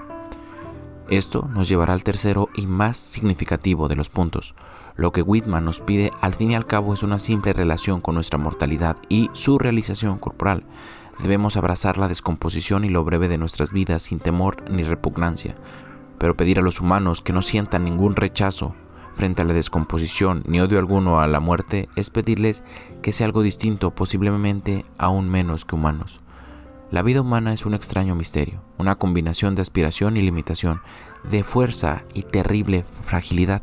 Convertirse en un ser a quien eso no le resulte misterioso, extraño o aterrador, sería convertirse en algún tipo de ser subhumano o inhumano y renunciar muy probablemente a algo de valor y de belleza de la vida humana. Al menos, no vemos claramente que no tendría este efecto. Sin embargo, si la lucha compleja que actualmente libramos con la mortalidad tiene como corolario la repugnancia, no deberíamos esperar proscribir la repugnancia completamente de nuestras vidas. Por todos estos motivos, tendríamos que pensar bien las cosas antes de avalar el amplio programa de extirpación de la repugnancia de Whitman. Aún así, decir que cierto motivo probablemente debería permanecer incrustado en el tejido de la vida humana no significa decir que este motivo sea una buena guía para fines políticos y del derecho. He sostenido que la repugnancia es una mala guía por varios motivos, porque no orienta bien respecto del peligro genuino, porque está atada a formas irracionales de pensamiento mágico y sobre todo por ser altamente maleable en términos sociales y muy a menudo utilizada para atacar a individuos y grupos vulnerables. Nótese que estos argumentos no nos dan fuertes motivos para no basar leyes en la repugnancia donde hay una ofensa corporal efectiva a una parte que no lo consiente y que es posible investigar preguntando cómo se produjo y qué tan seria es, Dicho de otro modo, el uso de la repugnancia en el área de la ley sobre molestias a terceros puede resistir el tipo de crítica que ha planteado y en el capítulo 3 veremos en qué medida esto es así. Lo que la crítica sí cuestiona es el argumento más nebuloso y global de Devlin y Cass, que la repugnancia es un criterio emocional enraizado en nuestras personalidades, o en el caso de Devlin, en nuestro orden social, que nos brinda una guía confiable para identificar tipos de actos que pasan del límite y que deben ser prohibidos, pese al hecho de que no causen un daño a partes que no lo consienten. La repugnancia no resulta confiable por la manera en que construye grupos de animales constituidos que representan para los miembros dominantes de la comunidad cosas acerca de sí mismos que no desean enfrentar. Por supuesto que, como sostuve en el capítulo 1, Ninguna emoción es confiable, per se, como base para el derecho. La ira corporiza juicios acerca del daño que bien pueden ser equivocados. Por ejemplo, en un tiempo informaba al marido cornudo que la infidelidad es un daño que justifica el homicidio, pero al menos la ira dice algo pertinente. Este es un daño muy serio, infligido injustamente. Obviamente se trata de un tipo de afirmación pertinente en el contexto en el que contemplamos la regulación legal de la conducta. Si soporta el análisis, bien podemos esperar que el derecho la considere con mucha seriedad. ¿Qué es lo que sostiene la repugnancia? En el caso que estamos imaginando, en el que la repugnancia es usada como criterio para sostener la prohibición de actos inofensivos, lo que sostiene parece ser este acto, o más a menudo y por lo general, inseparable esta persona, es un contaminante, él o ella contamina nuestra comunidad. Estaríamos mejor si mantuviéramos a raya esta contaminación, pero eso, como hemos visto, es algo muy vago. Si se sostiene en sentido literal, por ejemplo, si se afirma que alguien ha contaminado la provisión de agua de un vecino con material dañino, entonces hemos pasado al terreno del daño, como argumentaré en el siguiente capítulo, pero si solo decimos estos hombres que tienen relaciones sexuales en sus dormitorios son una contaminación en nuestra comunidad, aunque no los veamos ni presenciemos su acto, o estos judíos que recorren nuestras calles son una contaminación parásita, aunque no realicen acciones dañinas contra nosotros, la idea de la contaminación y la polución es extremadamente vaga y nebulosa lo que Mill llamaba meramente constructiva. ¿Qué estamos diciendo exactamente? ¿Que la presencia de tales personas y sus actos en nuestra comunidad causarán su caída? ¿Por qué debemos pensar esto? ¿Porque no nos gusta?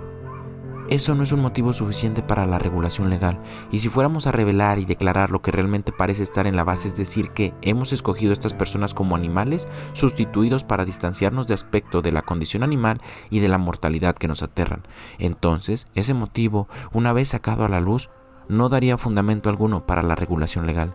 En cambio, daría pie a la siguiente pregunta. ¿Por qué no nos criticamos a nosotros mismos por tratar a un grupo de personas de manera tan claramente discriminatoria? El verdadero contenido en síntesis provocaría la crítica de los repugnados antes que la causa construida de su repugnancia. Analicemos ahora cuestiones legales específicas para ver si podemos descubrir allí señales de los problemas que encontramos y ver si nuestra actitud crítica ofrecerá una guía útil en términos del derecho.